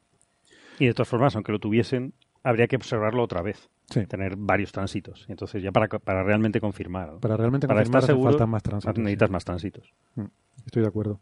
Y aparte, ellos de realmente tienen, de, de todos los datos que toman, hay muy pocos que son utilizables porque el Hubble, o sea, el Hubble está en órbita baja. Cada dos horas da la vuelta al mundo y pasa por la anomalía esta del Atlántico Sur, en la cual se apaga, o sea, no funciona, no se puede observar durante este paso, porque es una zona en la que hay un campo magnético más fuerte y hay partículas cargadas que producen una radiación al pasar por allí.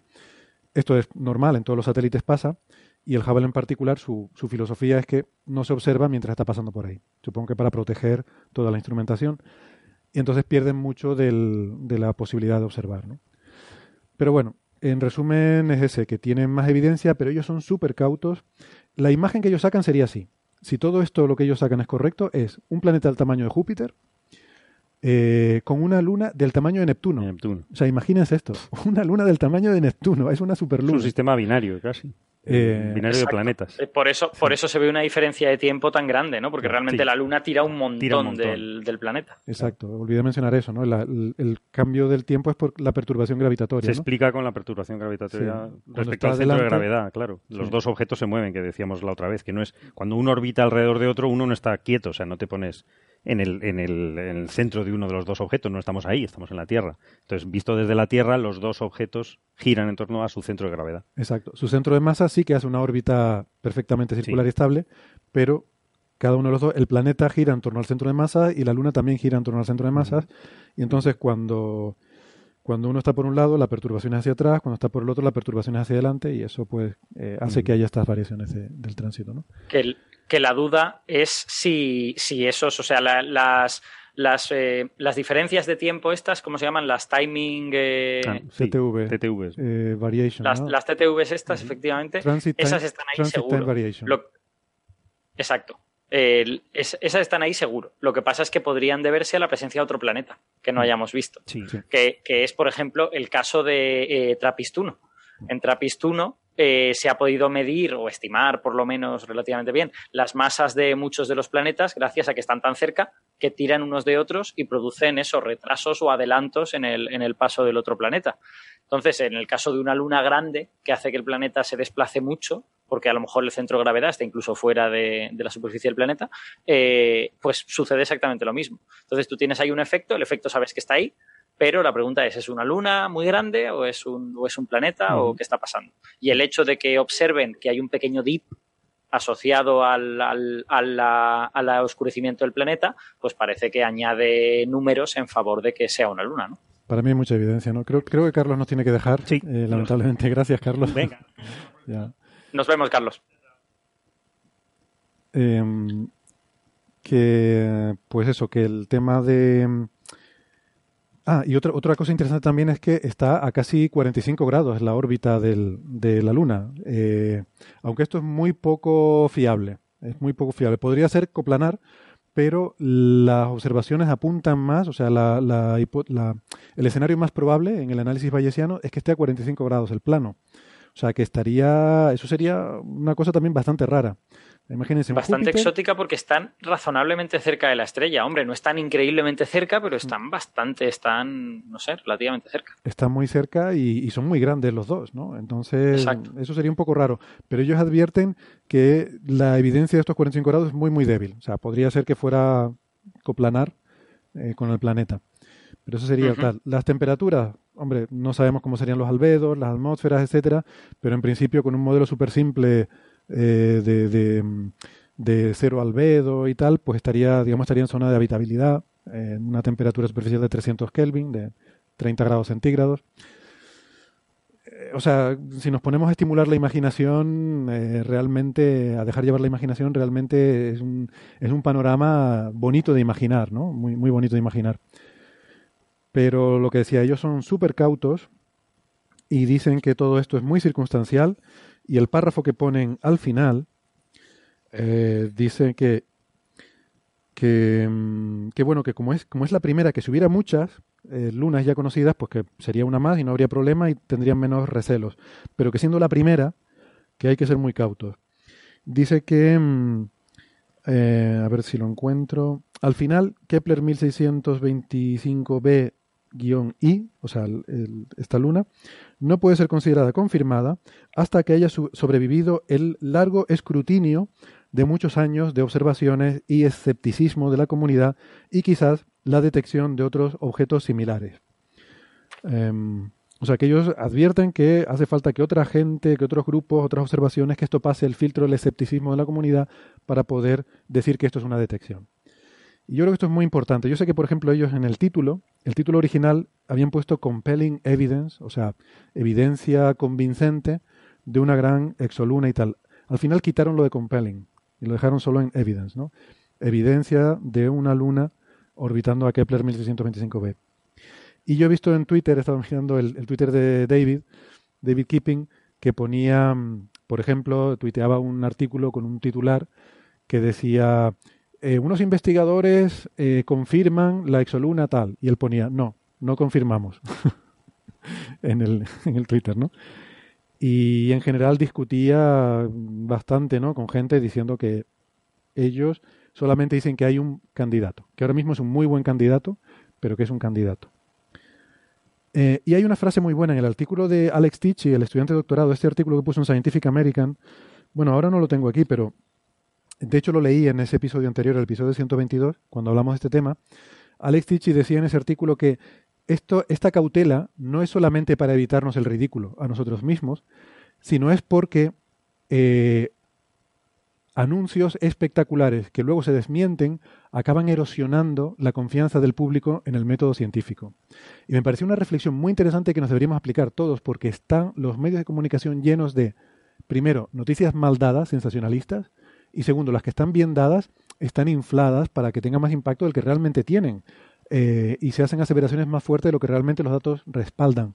Con lo cual, estamos viendo una época en la que hay muchas cosas que se acaban desmintiendo y eso no es bueno. Eh, no es bueno, porque está bien demostrar que la ciencia es dinámica y que se corrige, pero por otra parte, eh, a mucha gente le puede quedar a lo mejor la idea de que estos no tienen ni idea de lo que están haciendo o algo así, ¿no?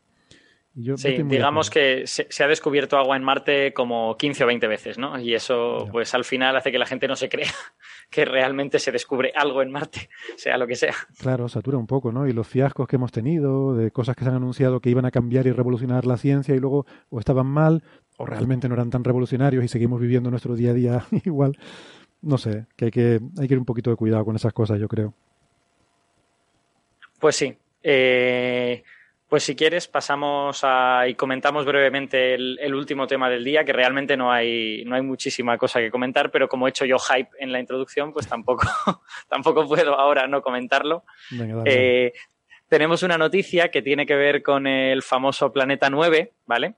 En concreto con, con, esta versión, bueno, ya sabéis que Planeta 9, para los oyentes que no eh, lo sigan muy de cerca, es un posible planeta más allá de Neptuno, planeta grande, grande, no planeta enano, sino un posible planeta, y que el candidato más interesante en este sentido es lo que se llama el objeto de Brown y Batygin, que es un hipotético planeta que estaría situado a centenares de unidades astronómicas del Sol. Para comparación, Neptuno está a 30 unidades astronómicas, o sea que se estaría muy lejos, y tendría una órbita bastante elíptica y posiblemente inclinada, o sea, es decir, una órbita verdaderamente rara en la que probablemente no se ha formado ese objeto, si es que existe.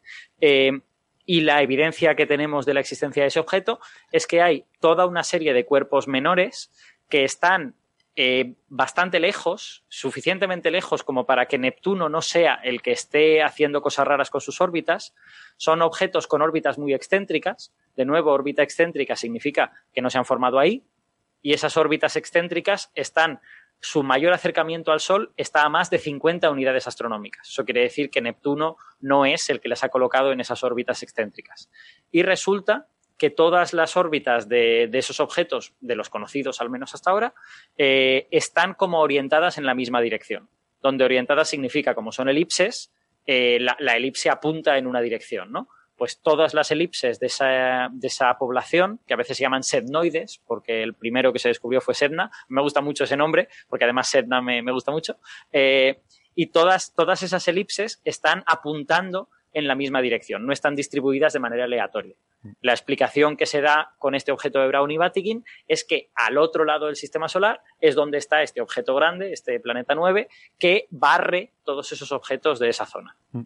Y fíjate que no solo eh, la, tienen esa elipse parecida, sino que además eh, la recorren en la misma dirección. Quiero decir, hacen el perihelio eh, en la misma dirección, no en dirección contraria, ¿no? Todos estos objetos. Y no sé si Cierto, es verdad, se, me, se me había olvidado. Sí, la inclinación también, ¿no? El, el argumento de perihelio que se llama, bueno, en fin, que son órbitas que se parecen sospechosamente, ¿no? Eh, que podría ser casualidad, podría ser casualidad. Y, que, y, que, están como sobreconcentradas en una, cuando precisamente en esta zona del sistema solar, libre en principio de cuerpos grandes y, que en la que hay mucho espacio libre y vacío, pues en principio tú esperarías que los cuerpos que se quedan ahí estuviesen más o menos aleatoriamente distribuidos. Podrías pensar que los cuerpos que están ahí, pues se deben, yo qué sé, a que cuando los planetas gigantes migraron hacia el exterior, pues se llevaron a esos a esos cuerpos por ahí o lo que sea. Pero en esta hipótesis de Brown y Batigin, eso se debería a que ahí hay un planeta eh, de quizá 10 veces la masa de la Tierra, eso dependería de muchas cosas, dependería de cómo de lejana sea su órbita, de, muchas cosas, podría ser más o menos, eh, que estaría orbitando en una órbita elíptica que haría que esos, que esos cuerpos se quedasen ahí. Entonces, dicho todo esto, ¿cuál es la noticia de la semana? Pues la noticia es que se ha descubierto otro cuerpo más que coincide con todos estos, eh, sigue teniendo las mismas características orbitales y además encima este es razonablemente grande, podría tener, no, como no sabemos qué albedo tiene y solo lo vemos como un puntito poco brillante, no sabemos exactamente cómo de grande es. Podría ser eh, un cuerpo extremadamente brillante que sea muy pequeño o sea un, extremadamente blanco que sea muy pequeño o un cuerpo muchísimo más grande que sea, que sea muy oscuro, ¿no? Pero bueno, considerándole un albedo intermedio, digamos que este cuerpo podría tener unos 300 kilómetros de diámetro, lo cual lo pone en el límite para ser ya un planeta enano, ¿no? Para ser tal vez tener forma esférica y por lo tanto ser un planeta enano. Y a pesar de eso, de que es un cuerpo pues razonablemente grande, pues de nuevo tiene su órbita también en los mismos parámetros que estos otros. Y una cosa que no he dicho antes es que todavía no está claro si esta población de objetos la estamos viendo con órbitas muy similares porque realmente solo están ahí o porque tenemos un sesgo. Porque nuestra manera de buscar objetos en el cielo hace que los encontremos preferentemente con esos parámetros orbitales. Entonces, lo que sería eh, demostrativo de que Planeta 9 no existe es encontrar un objeto similar a estos en donde se supone que está la órbita del Planeta 9, al otro lado. Y eso es lo que nos está encontrando. Es más, parece que todos los que se van descubriendo se añaden y se añaden a esta población de setnoides con estas características orbitales. Y eso pues parece que aumenta un poquito el hype de, oye, a lo mejor el objeto de Brown y Batigin pues igual, igual existe. Sí, eh, es así, ¿no? Y ha habido papers eh, mm, eh, argumentando eso que dicen, ¿no? De que lo que tenemos son sesgos porque observamos preferencialmente unas zonas del cielo, somos más sensibles por la ubicación de nuestros telescopios, ciclo noche y día, etcétera, ¿no? Y, eso puede ser cierto, pero bueno, no, no, está, no está muy claro. Como son pocos los objetos todavía que conocemos en esta población, pues es difícil hacer un estudio que sea, o sea, estadísticamente significativo que nos dé una respuesta final a si realmente eh, hay una alta probabilidad de que exista el objeto de Brown y Batigin o no. Eh, a mí me gusta efectivamente separar cuando hablo de estas cosas y decir si estamos hablando, tú lo has introducido muy bien. Planeta 9, hay muchos planetas 9, por así decirlo, conceptualmente. ¿no? Cuando hablamos del objeto de Brown y Batigin es uno específico. Eh, ellos han hecho sus simulaciones y han llegado a la conclusión de que hay, ellos postulan la presencia de un determinado planeta con unas propiedades, una órbita, una masa eh, y, bueno, y unas determinadas características orbitales. Eh, bueno, hay otra gente que habla de, otros planetas 9 en otras situaciones, pero, pero en este en concreto y este setnoide nuevo que se ha descubierto, eh, refuerza, digamos, la, la, idea de la existencia de este objeto de Brown y Batigin. En ese sentido estoy. Y además, podemos añadir que Brown y Batigin hicieron, es que a mí me gusta mucho esto porque es una predicción y no, siempre uno puede hacer predicciones. Brown y Batigin dedujeron la presencia de este planeta en base a unas simulaciones orbitales y esas simulaciones orbitales les predecían también una segunda población de objetos menores con una inclinación muy muy alta, prácticamente perpendicular al, plano del sistema solar y se conocen algunos cuerpos que están más o menos en esa situación. Entonces parece que eso suma también a favor de, este, este objeto, lo que pasa es que, bueno, aquí en este caso sí que creo que son como 5 o 6, son, son muy poquitos, ¿no? Hmm. Y esto también lo podemos hilar con el tema de, Plutón, ¿no? Este es un nuevo plutonoide que hemos descubierto, o sea, es, otro... La gente que está muy disgustada con la el hecho de que Plutón no se considere un planeta como los demás y decimos, bueno, es que hay muchos, ¿no? Eh, potencialmente podría haber miles de, plutones, de plutonoides por ahí, ¿no? De planetas menores y la razón es esa. Eh, por eso la, la IAU tomó esa determinación. Eh, en fin, no pasa nada. ¿no? Eso no hace a Plutón menos interesante. Eh, sigue siendo un mundo totalmente fascinante. Ahora que lo hemos visto con la New Horizons de cerca, eh, hay muchas cosas intrigantes en Plutón que todavía no entendemos. ¿no? Al contrario, yo creo que estos cuerpos de, esta población de setnoides son ahora mismo de los cuerpos más interesantes del sistema solar, aunque solo sea por lo poco que sabemos de ellos. Sedna es el segundo cuerpo más rojo del sistema solar después de Marte. y eso, bueno, pues, desde luego, su rojez no será por la misma razón que la de Marte, será por otra. Entonces, pues, bueno, ¿por qué será, no? Sí, exactamente. Sí, eso es muy interesante. De todas formas, son cuerpos tan lejanos y tan difíciles de ver y estudiar en detalle que probablemente faltan décadas para que realmente podamos aclarar eh, todas las incógnitas, que son muchísimas las que tenemos sobre ellos. Sí, de hecho probablemente muchas décadas. No me sorprendería que esto fuese una cuestión de finales de, del presente siglo. Si quieres, por eh, hacer el comentario, en fin, como nos referimos a la IAU, eh, otro tema relacionado con la IAU, que no tiene nada que ver con esto de los cuerpos menores, eh, me, me, ha sorprendido mucho porque esta mañana recibí un mail, supongo que debería saberlo, pero no me había enterado, de que la IAU está planteando rebautizar la ley de Hubble. No sé si conocen esa historia. La, la famosa ley de Hubble, esta del alejamiento de las galaxias con... O sea, que las galaxias más lejos se desplazan, se alejan más rápido. Cuanto más lejos esté una galaxia, más rápida su velocidad de alejamiento. Pues la IAU propuso en su última Asamblea General, yo es que no fui ni suelo ir a estas cosas, eh, renombrarla a la ley de Hubble-Lemaitre. Lemaitre, el, este físico teórico, sacerdote, ¿no? Tiene la anécdota esta de que era un sacerdote físico, que fue uno de los grandes, eh, eh, en fin, no sé cómo decirlo, cosmólogos de, la época, ¿no? Que se peleó mucho con Einstein porque fue el primero en darse cuenta de que el universo no puede ser estático si tú aplicas las ecuaciones de Einstein. El propio Einstein no se había dado cuenta de esto y estuvieron discutiendo, ¿no?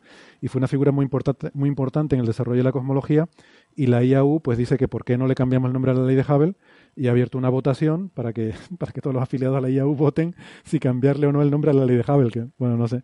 A ver, yo no me cabe ninguna duda de que Lemaitre seguramente se merece más crédito del que históricamente ha recibido, porque realmente es una figura más importante de lo que, de lo que la gente conoce. Pero no sé yo si estará ahora cambiando los nombres a las leyes, es la forma de, de reconocerlo, no lo sé. En fin. Efectivamente. Bueno, lo mismo pasó con el... ¿Perdón? Iba a decir Sí, sí, que lo mismo pasó con el bosón de Higgs, ¿no? El bosón de Higgs sigue siendo el bosón de Higgs, pero el mecanismo de rotura electrodébil de Higgs, el mecanismo de Higgs, eh, tras el tema del premio Nobel, se decidió cambiarle de nombre y ahora se llama mecanismo eh, de Brut-Engler-Higgs. El bosón sigue siendo solo de Higgs, pero la recomendación oficial es que el mecanismo de rotura de la simetría electrodébil tiene que llamarse de Brut-Engler-Higgs. Bueno, pues no me la Yo qué sé, a mí, a mí me parece pelear contra las olas del mar. ¿eh? O sea, esto son cosas que se les llaman así por tradición y no lo sé. Yo, En, en astrofísica, como te pongas a pelear con las tradiciones, mm, lo tienes crudo. O sea, puedes estar de aquí a la gente que sigue midiendo en centímetros. Sí. O, sí, o brillos en magnitudes. Te voy a contar. Primera magnitud, Pero bueno. segunda magnitud. No, no sé si conocéis la intrahistoria ¿no? del debate Hubble-Lemaitre, que ha sido muy polémica. Eh, resumiendo mucho, eh, Hubble traduce al inglés un artículo de Lemaitre. Y resulta que omite un par de párrafos. Y resulta que esos párrafos son los párrafos los que el, Uy, perdona, estamos perdiendo a Francis. Hola, hola. Estamos Francis. teniendo. le- Ah, se nos ha ido. Es que ha dicho, ha dicho Francis antes por, por el chat que su, su- que su hijo está jugando a la consola, básicamente. y están compitiendo por la wifi. Hombre, pues eh, me alegro, eso es buena señal porque nos había dicho que, que estaba en casa porque su hijo, su hijo estaba malito, así que si está jugando a la consola, eso es buena señal. Médicamente es un- una buena señal pronóstica, sí, sí. Efectivamente. Buen indicativo. Tenemos aquí un médico, Francis, tráelo y que lo mire, que lo mire el médico. Te ahorra ir a la seguridad Se nos social. impide hacer nada telemáticamente, así que me, me libro. Pobre Ignacio, se anda que esta tontería no te la habrán dicho más de una vez y no te dos. Ah, Vaya, vaya. estamos acostumbrados. Un buen Bueno. truco, bueno, en este caso no funciona, ¿vale? Pero un buen truco es que cuando un vecino viene a pedirte consejo médico, le dices, vale, pues bájese los pantalones. En ese momento, como se pone seria la consulta, pues ya no tiene nada que decirte. Francis, que, que- que te hemos perdido porque está ahí el internet fluctuando. Venga, vuelvo otra vez al- a la idea. No sé si conocéis la, la intrahistoria, ¿no? Eh, no sé si lo escuchasteis algo de lo que dije antes. Mm. Eh, por lo que parece, el artículo de Lemaitre estaban escritos en francés, entonces se tradujeron al inglés para su difusión en Estados Unidos y en esa traducción eh, Hubble eh, omite un par de párrafos. Entonces, el- No puede ser. Nos quedamos otra vez en el mismo punto. Es el Sí, fantasma de Hubble, no quiere que sepamos qué ocurrió. Alguien no Es quiere que, increíble. alguien no es que quiere además en el mismo punto, El es mismo muy punto. fuerte. alguien no quiere que sepamos lo que ocurrió. Bueno, Yo me he quedado con la idea de que, de que Havel sustituyó esos párrafos por otros en los que decía que él era más guapo o algo. Bueno, si quieres lo, lo dejamos como ejercicio a nuestros que oyentes que lo busquen para el próximo día. y, y si quieres el próximo día lo comentamos, ¿no? Sí, eh, Francis, esto este- te has quedado en el mismo punto. Después de decir lo de los dos párrafos, se ha vuelto a cortar, es increíble. no sabemos lo que pasa con los dos párrafos. Otro, otro día lo comento, pero es una historia muy famosa y se desveló en papeles secretos, o sea, se desvelaron papeles privados de Havel en los que se veía que había modificado eso, ¿no? Vale. Entonces, Vale. Lo eh, dejamos como ejercicio para la Havel semana que viene. era buscar- consciente de que la ley de Havel la había descubierto el M3. Vale. Vale, Pero, pero Havel tenía los datos experimentales, ¿no? Y le mete también los del Leifer, previos, Ah. anteriores. Vale, vale, de acuerdo. O sea que, ah, pues entonces. Ese- Eran ese- datos más imprecisos, era. eh, pero todo eso tiene una intrahistoria y de hecho hay un libro, no recuerdo ahora el título, que lo comentan con todo detalle y se publicó en, en varias revistas en, ya hace algunos años. Es un tema muy famoso. Ajá. Seguramente ese es el agravio que quiere la IAU ahora desagraviar, pero no sé yo si, si es la Mm. forma. Pero bueno, vale. Muy bien, Muy bien. pues yo creo que con esto ya hemos cumplido con un coffee break razonablemente largo eh, y podemos dar por cerrada la edición de hoy. Ya hemos comentado los Nobel y un montón de cosas más. Así Ya, si que si eh, seguimos muchas rato gracias llegamos, a... Llegamos ¿Sí? a tres horas si seguimos un rato más. ¿El qué? Que si seguimos un rato más llegamos a tres horas. Ya, pero bueno, así lo dejamos, que la gente se dé cuenta que no hace falta llegar a tres horas para hacer un programa, ¿no, hombre? Así que nada, muchas, muchas gracias a los, a los tres y a Carlos que, que ya no está. Eh, y nos vemos en el siguiente capítulo. Y yo personalmente, Alberto, te quiero Chao, agradecer chao. que, haya, que hayas eh, conducido el programa hoy. Eh, muchas gracias, de verdad. Nada, nada, un, un placer, hombre. Bueno, Venga, hasta Adiós. luego a todos. hasta luego. Chao, chao.